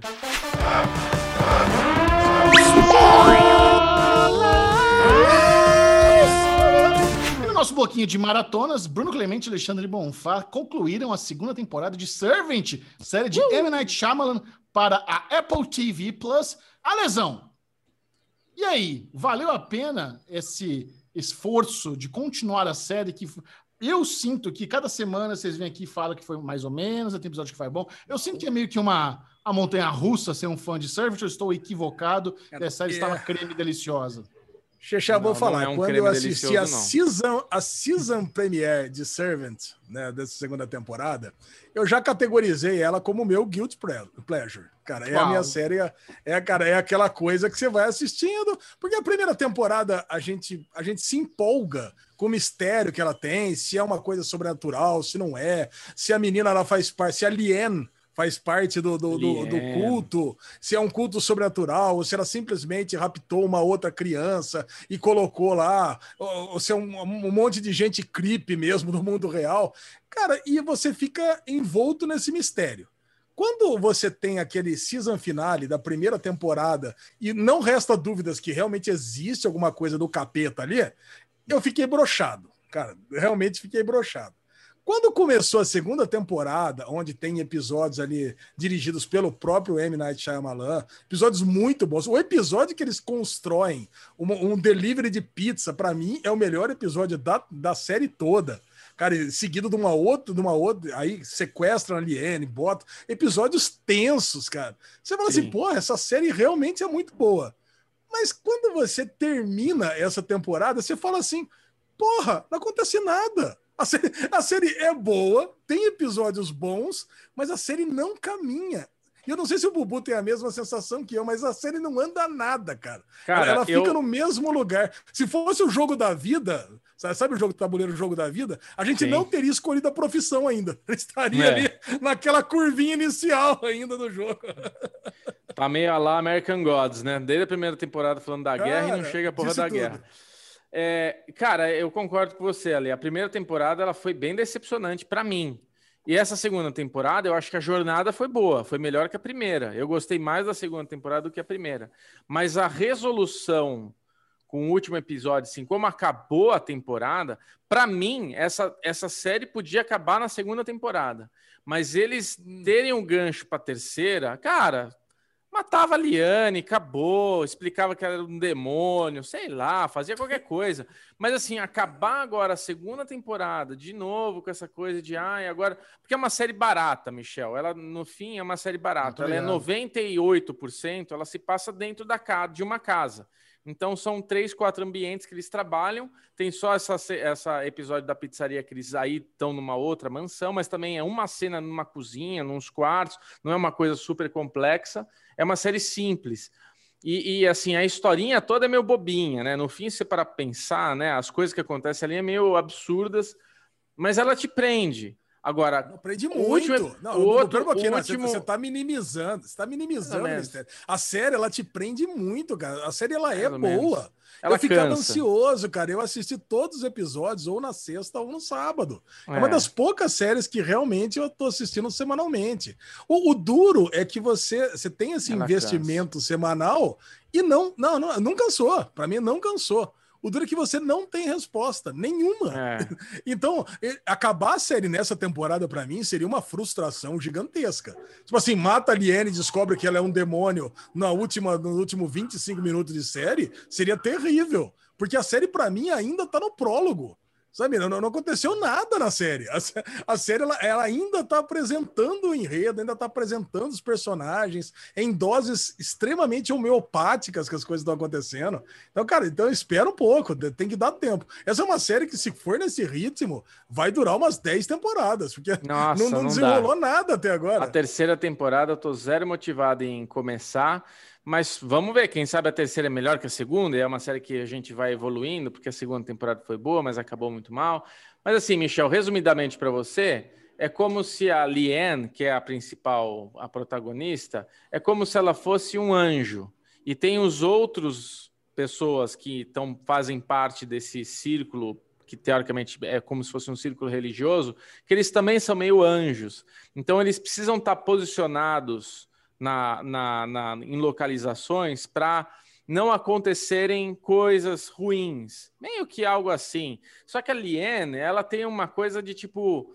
Ela, ela quer fazer um pouco do jeito dela. Então ela vai cair nessa casa onde eles estão, que é um casal que perdeu o filho, o filho morreu dentro do carro asfixiado porque a mulher estava sobrecarregada e esqueceu a criança dentro do carro. Quando foi ver, estava morta. E ela criou um trauma e ela nega psicologicamente ela tem uma negação que tipo a criança não, não morreu e é um boneco. E a Liane vai trabalhar na casa deles, ela faz esse boneco se tornar um bebê de verdade. A gente fica a primeira temporada se questionando se trouxeram um bebê para dentro de casa, se realmente aquele boneco era um bebê, porque tem horas que o bebê vira boneco de novo. E na segunda temporada é uma jornada, porque termina a primeira temporada com a Liane sendo retirada dessa casa pelos tios, que são esses anjos aí que a gente não sabia muito bem o que, que eles são. E o bebê some também. Então o casal, os, os, pais ficam tipo, meu, eles levaram embora, a gente precisa fazer qualquer coisa para conseguir trazer esse bebê de volta. Acham a Liane trabalhando numa casa, eles fazem uma pizzaria mentirosa para entregar pizza lá. Vai um assistente do cara que o cara é cozinheiro e é, coloca um negócio na Liene que ela dorme e traz a Liene para. Tipo, cara, é assim, é interessante.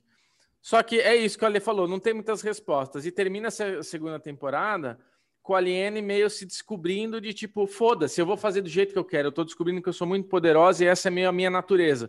Então dá ente... e ela começa a usar preto. Dá a entender que ela pode ser uma coisa do mal, assim, tipo uma coisa meio um espírito do mal, uma coisa meio demoníaca, sei lá tem essa coisa de fogo, tem essa coisa de da adaga para matar. É, cara, assim, tá, tá difícil, Alezinho. Guilty pleasure mesmo, viu, cara? A dureza, a dureza é o seguinte, né? Eles sequestram a Liane, que ela foi posicionada nessa outra casa, porque ela tinha lá ó, um objetivo, um destino que ela tinha lá para ajudar essa outra família. E no meio do negócio, ela, ela tenta fugir algumas vezes e não consegue. E no meio do sequestro, ela meio que percebe que o, o, o destino dela é ficar ali mesmo. Ela, ela decide, não, essa aqui é minha família das pessoas que odeiam ela. Então, cara, é assim. É, é uma jornada difícil, é um guilt pleasure. Mas, cara, é um negócio que eu, eu não consigo largar. Eu, assim, se continuasse tendo episódios, eu continuaria assistindo agora também, numa boa. É, então vamos lá, cara. Tô, é drama, de, aqui, drama né? de 30 minutos, é um negócio que me pega, cara. Eu, eu, gosto de dramas e dramas curtos, rápidos, assim. É, facilita mesmo. Se fosse episódio de uma hora, eu tinha largado já faz tempo. Ah, também. Também, já era. Temos nota para a conclusão de Servant? Sim, bobo. A conclusão de Servant? Conclusão? Não, segunda temporada. Segunda temporada. Segunda temporada. Segunda temporada, 65. Nossa, não, eu vou dar um 85. 85 muito. 80. Vou dar 80. A lesão, né? Muito generoso, até nas notas. Muito, muito. A vida, a vida, a vida se reflete na arte. Mas você sabe que me pedem muito, né? Vídeo de Servant lá no, no Série Maníacos. Comenta lá, oh, vai ter vídeo de Servant? Não vai, gente. Não, eu vi dois. É. A primeira temporada, não curti muito isso aí, não. Tinha que ter é. For Mankind. Mankind eu, eu, tenho interesse muito mais. É, esse é. Agora é o seguinte: Derivado Cast está quase chegando ao fim, mas precisamos trocar ideias sobre o famigerado Snyder Cut, que finalmente chegou. Ai. Liga da Justiça, filme de 2017, um filme conturbado. O diretor Zack Snyder estava lá continuando o seu trabalho na DC depois de ter feito o Homem de, o Homem de Aço, o filme do Superman, depois de ter feito Batman vs Superman, e ele estava seguindo aí com a Liga da Justiça. Mas teve a grande tragédia na, na, sua vida, a sua filha se suicidou, ele precisou sair do projeto, e a DC, a Warner, trouxe o Josh Whedon para tocar o filme, um, um cineasta com credibilidade, um cineasta com que tinha ali na bagagem já, por exemplo, Vingadores 1. Então era um cara que tinha experiência em fazer filmes de supergrupo, tal. O Josh Whedon ele vem da escola mais da TV, é o cara de buff e tal, não sei o quê. Não foi bem, Liga da Justiça não foi um arraso é, de crítica, deu dinheiro, mas poderia ter sido mais, ficou aquela sensação meio frustrante. E no meio disso tudo, o Zack Snyder assistiu e falou: caralho, vocês mudaram bastante a minha visão aqui que eu tinha para esse filme, né? Ele não é... assistiu. Não, assim, com certeza ele assistiu. Ó, ele, ele fala que não assistiu, tem essas birras de diretor, mas obviamente é, é, é, é impossível ele não ver. É impossível ele não ver o, filho, o, filhotinho dele. Mas ele, dá, ele fala essas coisas. E realmente estava muito diferente, e, ele, e é isso que, em algum momento aí na história, ele diz que tem a versão dele do filme, que seria diferente. E os fãs, não satisfeitos com o filme de Josh Whedon, começam a clamar pelo corte do diretor Zack Snyder, por isso é o Snyder Cut, queremos o corte do Snyder. 2021, finalmente, esse, esse filme, esse, essa versão do Zack Snyder veio, chegou para nós, chegou no Brasil, é o preço de R$ reais nas plataformas de VOD. A gente recebeu aqui a prévia da própria Warner para assistir. Eu até recebi com antecedência da, da HBO Max para assistir o, o Snyder Cut. Quatro horas de duração, muitas mudanças. Eu acho que a grande, acho que a grande pergunta era essa, né? Será que vai ser o mesmo filme com uma caralhada de cena extra? Ou de alguma forma vai ser uma história diferente? E, e a, a, grande surpresa, né? A, o, o, Snyder Cut, no final das contas, está sendo bem aclamado, está sendo bastante elogiado, porque Sim. realmente é outro filme, é outra história. É, o, todo o mood. É, da, da, se você, cara, tem, tem algumas questões técnicas que quando você muda por mais que elas soem simples no, no, no somatório ali da, do filme, fazem toda a diferença, como, por exemplo, as cores e a trilha sonora. São duas coisas uhum. que mudaram completamente no filme de Josh Whedon. Várias coisas, mas eu, eu, eu, quero destacar muito esse lance das cores da trilha sonora. A trilha sonora do Snyder Cut, ela tá muito mais épica, ela tá muito mais grandiosa, Sim. ela tá um negócio realmente memorável as cores, né? Eu, eu acho que assim, hoje tá fácil cagar na cabeça do Josh Whedon, ver, puta, o que você fez foi uma bosta, que lixo. Mas eu acho que quando ele assumiu esse projeto, ele quis ser ali um homem que tava da empresa, sabe? Vamos, vamos ele, ele acatou todas as diretrizes que jogaram para ele, todas as anotações dos executivos. É, ele resolveu um problema. Ele resolveu um problema. Ele falou, cara, eu vou fazer o que estão me mandando aqui. A é visão isso. nem é minha, é do, é do Zack Snyder, então eu não tenho esse compromisso de entregar a minha visão. E vou fazer o que o estúdio quer. Então ele entregou aquela coisa mais colorida, tal, bastante piadinha, bastante isso aqui lá. E, e agora que a gente Mais vê, jovem, né? Mais jovem. Agora que a gente. É, vingadoriza. Chegaram para ele, ó. Vingadoriza a Liga da Justiça. Perfeito. É isso que a gente eu, quer. Só que é o seguinte: nós já filmamos 70%. Então você tem uma um budget para filmar só 30% ah. e você precisa vingadorizar a, a, Liga da Justiça. Acabou. Sim. O Joss Whedon, cara, ele fez o que pôde. É eu isso concordo. que tinha. É perfeito. Acho que eu, eu, eu, eu, sinto que também foi isso. Eu sinto que a DC estava de olho na Marvel e falou, cara, vamos marvelizar essa porra aqui. O negócio do Suturno, do Sisudo não tá rolando, tal. Vamos, vamos marvelizar. E, e, e, no final ficou tudo cagado mesmo. Agora que o Zack Snyder tem o tempo que ele quiser para contar a história. Então, porra, um filme de quatro oh. horas mostra aí uma liberdade criativa inacreditável. Absurdo, é, uma coisa, é. é uma coisa bem sem precedente. E ele ainda teve 80 milhões de dólares ali extra para poder regravar, trazer elenco, contratar a galera para finalizar, fazer efeitos visuais diferentes e tal. Então, assim, é, é óbvio sabe, a galera fica muito elogiando. Agora os personagens estão bem trabalhados. Agora eles têm. Cara, é óbvio, né? Com quatro horas de filme, Porra. desenvolver personagem é. era obrigação, sabe? Eu, eu, eu, por isso que eu destaco, eu dou muito mais valor para essa, essas mudanças técnicas que ele fez em cor e trilha, por exemplo, do que exatamente é, você mostrar personagens. Mas aí a gente vê também como, hum. como várias coisas tinham motivo, né? Eu, eu, eu fiquei muito impressionado com a história do Cyborg o valor do Cyborg, sabe? A, a importância dele no filme é gigantesca. Eu, eu, não sentia isso no, no, no filme do, do Joshua. Não, e agora é, é, outra coisa. Agora faz sentido por que, que o Ray Fisher estava tão incomodado. Por que, que ele estava expondo tanto? Por que, que ele expôs o Josh Whedon? Por que, que ele falou, falou, falou tanto no Twitter? Porque provavelmente ele sabia dessa visão. Provavelmente ele sabia a importância do seu personagem, que foi meio que descartado. E agora, sim, tá lindo de ver. E, e, tem duas afirmações que eu acho equivocada. Eu vi bastante vídeo na internet, bastante crítica e tal. Tem duas afirmações que eu acho um pouco equivocado. Eu acho equivocado dizer que é isso e tchau, é o Josh Whedon, é o, é o Zack Snyder se despedindo da franquia, não vai ter continuação. Porque assim, se a gente realmente pegar o que tem hoje, realmente não existe interesse nem da Warner, nem do Zack Snyder em continuar trabalhando junto. Tá um uhum. relacionamento cagado, conturbado, não sei o quê. Não existe esse interesse. Realmente é, para ser a despedida dele. Porém, eu quero trazer aqui duas palavras muito sábias de um corredor de Fórmula 1 chamado Lewis Hamilton. Cash is King.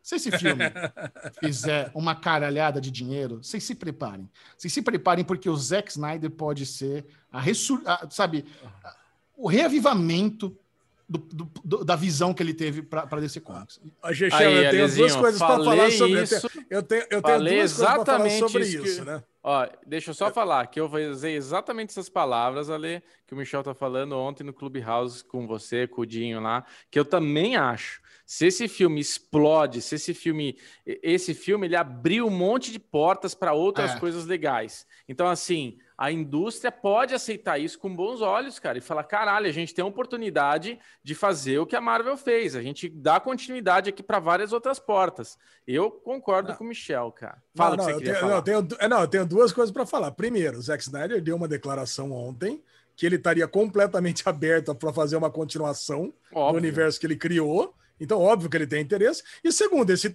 esse interesse está escancarado em todas as pontas soltas que ele colocou no filme, pô, da gravidez da Lois Lane, agora os sonhos que ele colocou do, do futuro aí de Injustice, cara, e, e tudo mais, né? O filme, o Ajax. filme tem che- o Caçador de Marte, cara, tudo, tudo que tem no filme remete a um, a um universo que ele queria criar. E o terceiro é que a, a DC não precisa destruir a ideia que ela está criando de filmes graphic novel, né, entre aspas. Puta, ela, ela pode ter o universo do Zack Snyder dentro da Warner e ela pode ter filmes que não tenha ligação nenhuma com esse universo. Que eu, Exato. eu- é, é- é a minha opção favorita. Cara, então segue dessa linha aqui com esse Superman, com esse Cyborg, porque esses personagens desse dessa filme, terra, eles são sei o que lá, muito né? poderosos. Não, e eles É. são muito poderosos. É, é um, é um nível de poder tão foda que qualquer outro personagem é insignificante. O nível de poder do Cyborg, né? Que, nossa, eu controlo tudo, toda a internet, todo,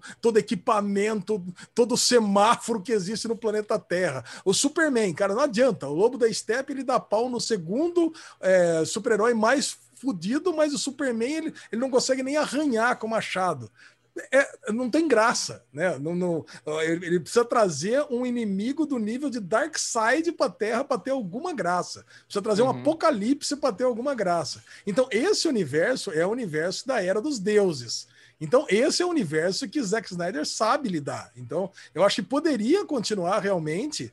Sei lá, já imaginou que foda? O próximo filme é o filme que, ah, que, que, o, que acontece mesmo as desgraças de Injustice e o Superman matar a Lois Lane e seguir por esse caminho, para esse universo que o Darkseid consegue fazer, tudo que ele faz aqui e, e os sonhos do Batman se tornar realidade, eu adoraria, cara, seguir essa, esse universo cinematográfico aí que, que começou-se a criar. E ao mesmo tempo ter um outro, ter todos aqueles outros filmes que não tem nada a ver com isso, né? Filme do Homem-Hora, que a gente citou no Daily News, sabe? As outras coisas que estão estão É, sendo o Batman do, do Matt Reeves também tá É, separado. Batman, isso é, isso é uma graphic novel. Sei lá, estão falando até em Coringa 2 agora, que, cara, não conversa.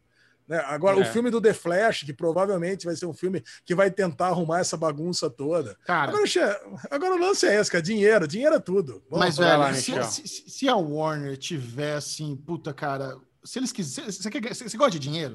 Não é possível que você. Porque se você gosta de dinheiro, o que você faz?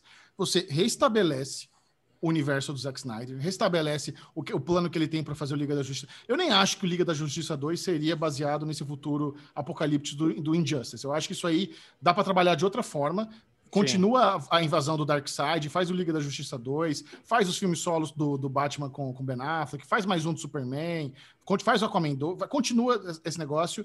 E esses filmes separados do Coringa, do Batman, do Matt Reeves, mano, mete isso aí no multiverso louco com Flashpoint e arrasa, cara. É separado, mas é ligado.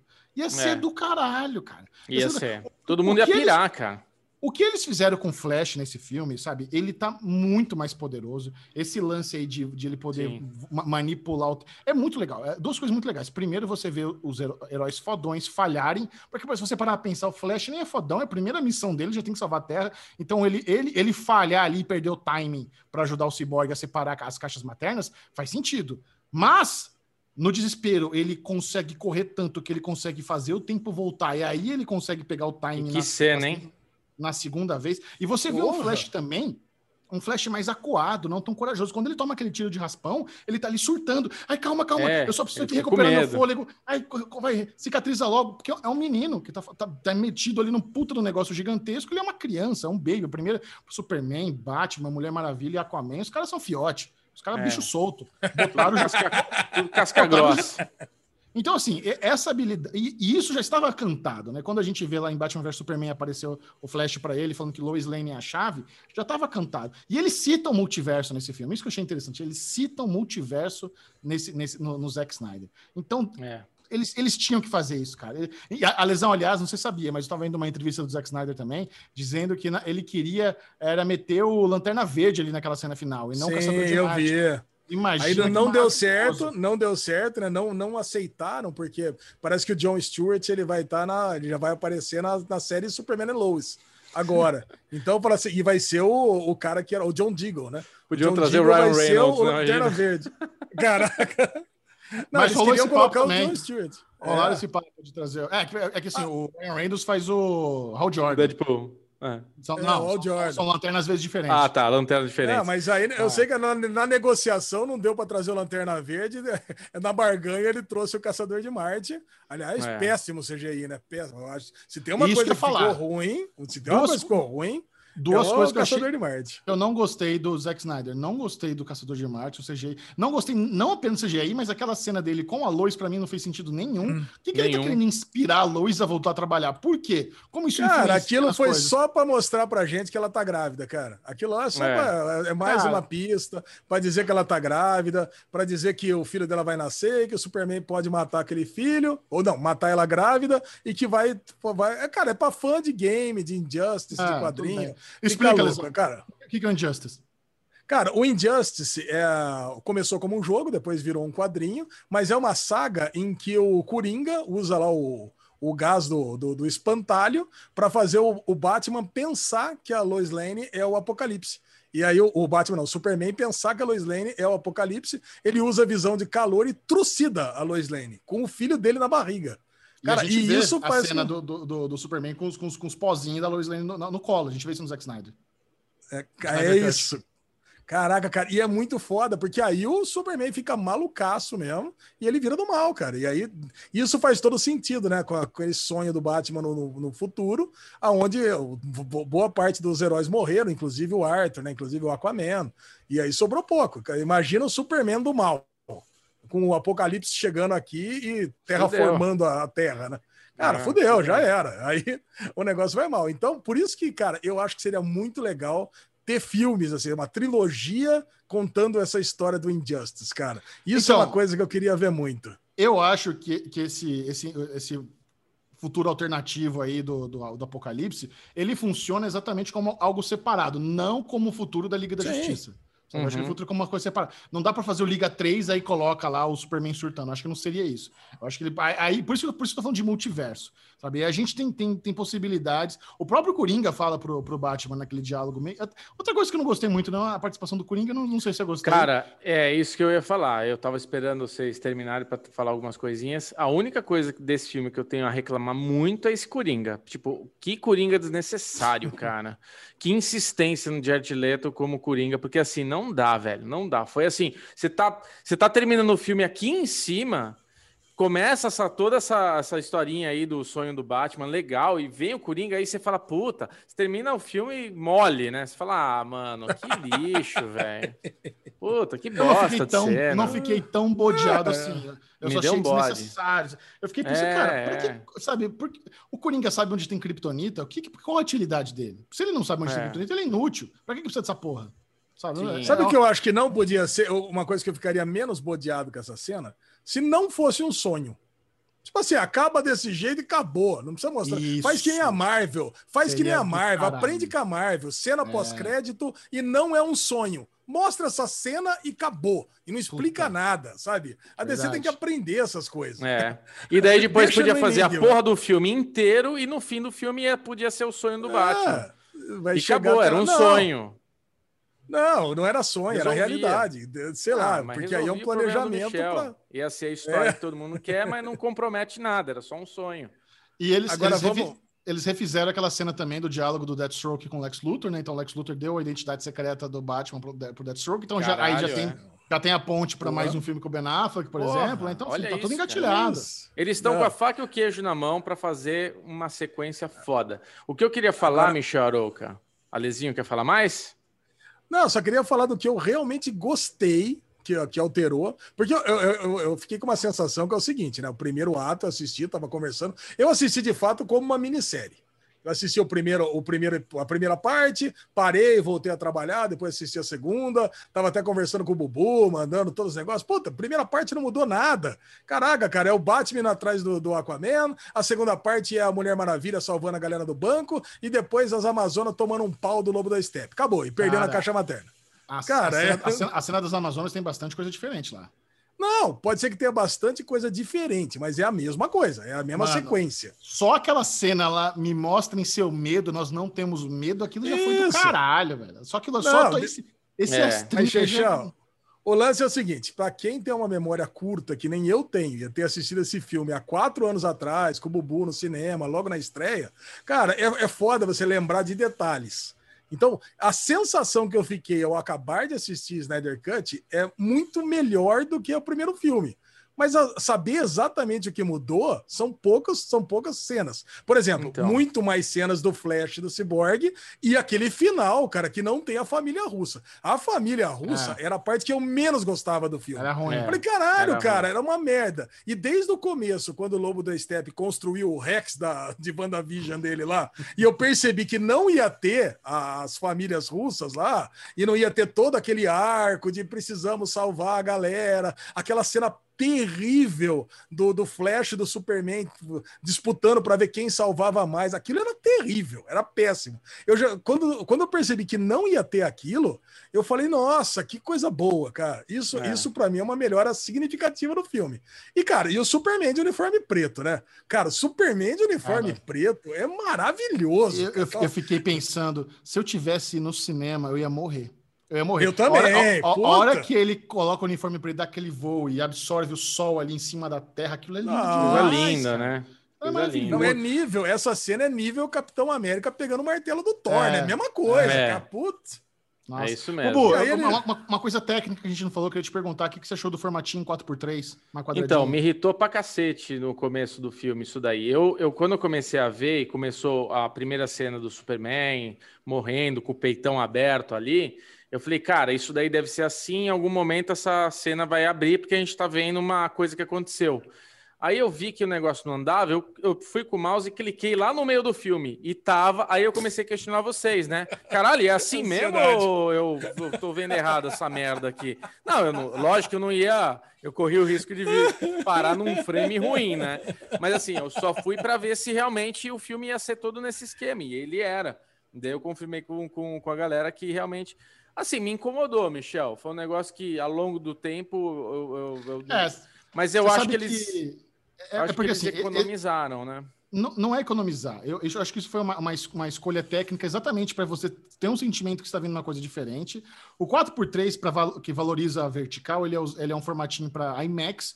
Então, assim, por, obviamente, então. todo mundo tá vendo em casa e tal, mas eu acho que isso foi só uma gracinha pra, que o Zack Snyder fez para meio que dar, diferenciar o máximo que ele pôde do filme de 2017. Eu, Pra eu, mim assisti numa, um- eu assisti numa tacada só. Eu, eu, eu parei assim uma horinha para ver Big Brother, depois retomei. Então, assim, foi acho que duas horas, duas horas o, o meu louco.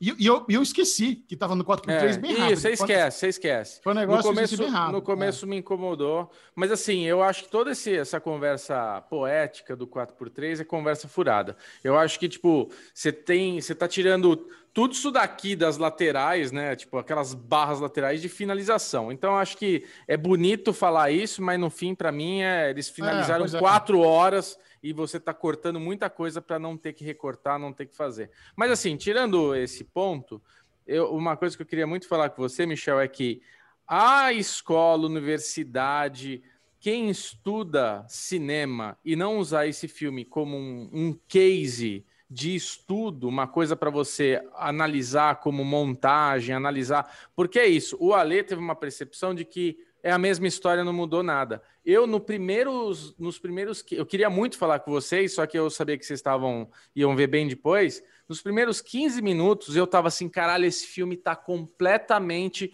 Que é o que o Michel falou. Você tá vendo a mesma coisa, mas completamente outro ponto de vista, completamente intenção de idade do filme. Você já nota, porque assim, o primeiro filme, você começa com o Batman, você começa com uma cena ridícula do Superman lá, é, fiquei um olhando. É, então, Não, aquela cena O ridícula. bigode digital lá que tiraram, aquilo é tão É, ruim. então, é horrível. Mas assim, aquela primeira cena do Batman já vendo o morceguinho do capeta lá, aquilo acabou. O Batman ele vai saber que os caras estão lá, lá pro meio do filme. Lá no quarto, quinto ato da parada, entendeu? Então, assim, essa construção do Batman chegando na vila, lá onde tá o Aquaman, aquela mitologia das mulheres cantando. Antes, o, o Bruce, ele tava lá conversando com a galera para conversar com... Eu sei que aqui tem uma pessoa, ele vê na parede desenhado o Aquaman. E aí É, ele, ele, aí ele, aí ele fala, caralho, é o, é o Aquaman. Nesse daí, ele já sabe que o Aquaman é o Aquaman. Ele tá conversando ali, ele fala a porra da língua. Tem uma dramaticidade tão, muito mais adulta, né? Então, assim, você, primeiro Liga, ele é bem mais infantil. Esse Liga outro é muito mais adulto, é muito mais violento. Você tem cenas mais fortes e tudo mais. Então, Porra, assim, como. A, como... forma, a, a finalização do, do Lobo da Steppe, cara. Porra, Ele- degolou. Ele toma, não, ele toma aquela puta. Primeiro assim, ele já tinha tomado um cacete do, do, do Superman que ele teve traumatismo craniano. Perdeu É. metade do chifre na porrada, na- no soco. É. É, Aí vem o. Aquaman, dá aquela espetada gostosa. E a, e a, e a Diana, que é pra ser a, a, a valorosa, fi- degola de bobeira. Cara, degola. Você sabe, GG, eu tava falando isso no Clubhouse, que eh, na minha cabeça quem tinha, eu não lembrava, mas no Superman e Batman, pra mim quem tinha matado o Apocalipse, quem tinha finalizado o Apocalipse, era o Batman, era o Bruce Wayne, porque foi ele que joga o arpão, né, de Kryptonita no, no Apocalipse. Mas depois, é, depois acho que o Jim ou o Bubu lembra que quem finca mesmo o arpão é o, é o Clark antes dele morrer. Mas eu achei que quem tinha matado o Apocalipse era o, o, o Batman. Quem matou o Zod, aí o, o Kal-El mata o Zod na- no primeiro filme e a Mulher Maravilha mata o, o Lobo da Steppe nesse filme. Ou seja, a, a, a trindade máxima da DC executam seus inimigos nos três filmes É. do, do Zack Snyder, cara. É foda, não tem, não tem perdão, não. O negócio é. Mas é isso, Não cara. tem julgamento. Meu- o meu, minha, a minha mensagem final é essa. Eu acho que é um case de, de estudo. É para as pessoas pegarem e estudarem. O que, que você consegue fazer com o mesmo material? Olha a diferença. Tudo bem, é o que o Michel falou também, né? Você tem quatro horas para contar um filme, é muito diferente de você ter que resolver um problema. Mas analisar como estudo mesmo, assim, de tipo, ó, isso aqui é um filme feito desse jeito, esse aqui é um filme feito desse jeito. Olha essa cena como ele construiu, olha essa cena como esse outro cara construiu. É legal de você fazer essa, essa análise, sabe? Tipo, com o mesmo material bruto eles tiveram. O Zack Snyder teve um extra aqui, acho que o que eu vi de extra é talvez a cena do Lex Luthor lá no, no, no, no final, bastante, é. a cena do Coringa e a cena do Bruce Não, Wayne na, na mansão. Que quando Cara, ele acorda diria- tem o marciano. Diria que tem uns 30% extra aí, sei lá. É, Mas mesmo assim, se você parar pra pensar, a maioria do filme já existia foi realmente um negócio de remontar. Né? Remontar, É. mudar cor, mudar trilha. Agora, aquela sequência da Era dos Heróis, da primeira invasão do Darkseid, Nossa! que tem a aliança da lindo. Terra. Cara, aquilo já era, já era maravilhoso no primeiro, no primeiro filme. É, Dessa vez, por exemplo, uma, uma, uma informação que eu achei do caralho, eu, eu nem me lembro se eles falaram isso no filme do Josh Whedon, é que a Terra foi o único planeta que o Darkseid não conseguiu derrotar exatamente por causa da aliança que, ro- que rolou ali. Aquilo foi demais, aquilo é, É, muito foda. porra. É incrível. E, e esse filme também, um outro, além de ele estragar o filme do Josh Whedon, ele estraga ainda mais Mulher Maravilha 1984, porque Estraga, aqui você cara. vê que a gente tá, tá vendo, cara, é a filha de Zeus. A mulher é foda, ela tá É ali foda. pau a pau com, o lobo da steppe, ela tá ali pau a pau com, com quem precisar, não tá perseguindo o cara que tá, tá, tá roubando lo- loja de joia no shopping, sabe, igual no filme dela. É uma, eu começo a ficar com mais raiva ainda do Mulher Maravilha 1984. Dá, como cara, você eu tive essa- foda a Diana é no, no, Zack, no, Zack- no Snyder Cut. Exatamente, cara. Não, Exatamente e o Snyder isso. Cut, ele estraga também o filme do Aquaman. Ele destrói, Não, né? não, não, Porque não. tem a questão do. Não, tem a questão de- do, do Aquaman ir atrás do, do, trin- da, trin- do, do tridente. E o tridente tava lá o tempo todo no filme do Snyder Cut, era só ele ter pegado. Tem a questão dos pais Cara, da Mera, ela, ela citar no. Snyder Cut que eles que eles estão mortos, e no, no, no filme do Aquaman eles estão vivos. Sabe, cara, tem uma quantidade de incongruências entre os filmes que, cara, eles não podem fazer parte do mesmo universo. Não, tudo bem. Isso que você falou realmente, ele dá uma cagada em, em partes do roteiro do Aquaman, mas o, o filme o, o- não desvalida o filme do Aquaman. Não desvalida aquilo. Não, não, não é que desvalida. Não, não, não é que desvalida o personagem. Desvalida a continuidade, eu tô falando. Ah, tudo bem. É, isso é verdade. Tem, tem questões ali que realmente desvalida a continuidade. Isso, isso é verdade. Agora, outra cena que eu achei curiosa também é quando o, Bat- o Superman ele volta, né? Ali já começa a rolar aquela cena da briga toda. Cara, o Batman tá deixando o pau comer e ficou lá de boa, lá embaixo na aguinha, esperando a galera se matar. Ele aparece no final, na fila, na finaleira lá, quando todo mundo já se fudeu pra caralho. Ele, ó, Ele a pra luz tá chegando. É, então, ele chega só no. Não, não, ele, no- ele, ele não viu a Lois, ele aparece, ele aparece para morrer. Porque ali É. não tinha o que fazer, cara. Se a Não Lois tinha não, o que fazer. aparece ali, nossa, o Superman ia atravessar o Batman ali. Ia cozinhar, Não ia- é. É, ele vacilou. Se ele podia mandar um Marta ali que resolvia. de novo. É, ué. Tá lá Não, com os bracinhos essa- quentes. essa que é não. das- Para, para, para. É Marta, é Marta aqui. Mas essa é uma das poucas cenas que eu gostei bem mais do primeiro filme, né? Porque no- nesse segundo filme é é aquela bela coincidência, né? A Lois, ela decide lá se despedir do Clark pela última vez, porque descobre que tá grávida. Justamente no dia e no momento em que a galera ressuscita o, o Clark.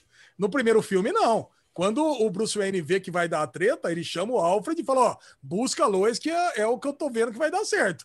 Porque senão o negócio vai dar ruim. Então, pelo menos, é um plano arquitetado pelo Batman que deu certo de fato. Mas ainda é tão foda, né? Você vê o Superman acompanhando com o zoinho lateral, o Flash correndo. É muito. Essa, essa cena é minha favorita. É a minha favorita. Não, muito. Você vê o Flash todo felizão lá, flá, flá, vai, só vê Losa, daqui a pouco só vê.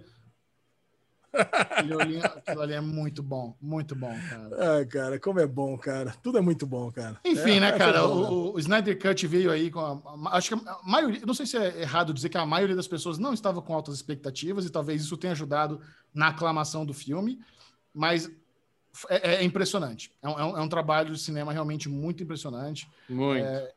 E eu fico feliz, cara, porque eu, eu adoro o Zack Snyder. Tem uma galera que tem birra aí com os slow motion. Eu acho lindo aquele slow motion. Manda É, eu mais. adorei também. Eu vi gente reclamando que, nossa, quanto slow motion, mas, porra, achei o filme. Puta, Eu achei muito bom, cara. Adoro o Watchman, adoro é, 300. 300. O Homem de Aço eu gosto também. Eu não, sou- não gosto muito de- do Batman vs Superman, mas gosto do Homem de Aço, sabe? Puta, a filmografia dele é, é positiva, assim, no final das contas. sabe? Eu gosto bastante. Maravilha. Notinhas. Bruno Clemente, sua nota para Zack Snyder, Liga da Justiça. Noventão. Noventão Ô, gostoso. Noventão, Gostoso, cara. gostoso. Tem Cara, que- Alexandre bom. Cara, eu vou falar um negócio. O Zack Snyder, ao contrário de outros filmes de super-heróis, quanto mais a gente fala dele, mais a gente gosta, né? Porque, porra, eu lembro de Superman versus Batman. Quanto mais eu falava, mais eu odiava, cara. Nossa, cada cena. Eu falei, nossa, comecei com a nota, sei lá, 7. Quando eu fui ver, já tava com a nota 2. Cara, e, e é engraçado, porque a gente gostou de Liga da Justiça 1, eu e o Bubu, quem ouviu o primeiro derivado, inclusive a Vivi, que estava lá no Clubhouse, eh, reouviu o derivado, foi bem legal, que ela pegou o derivado lá para trás e lembrou que a gente elogiou o primeiro, a primeira Liga da Justiça.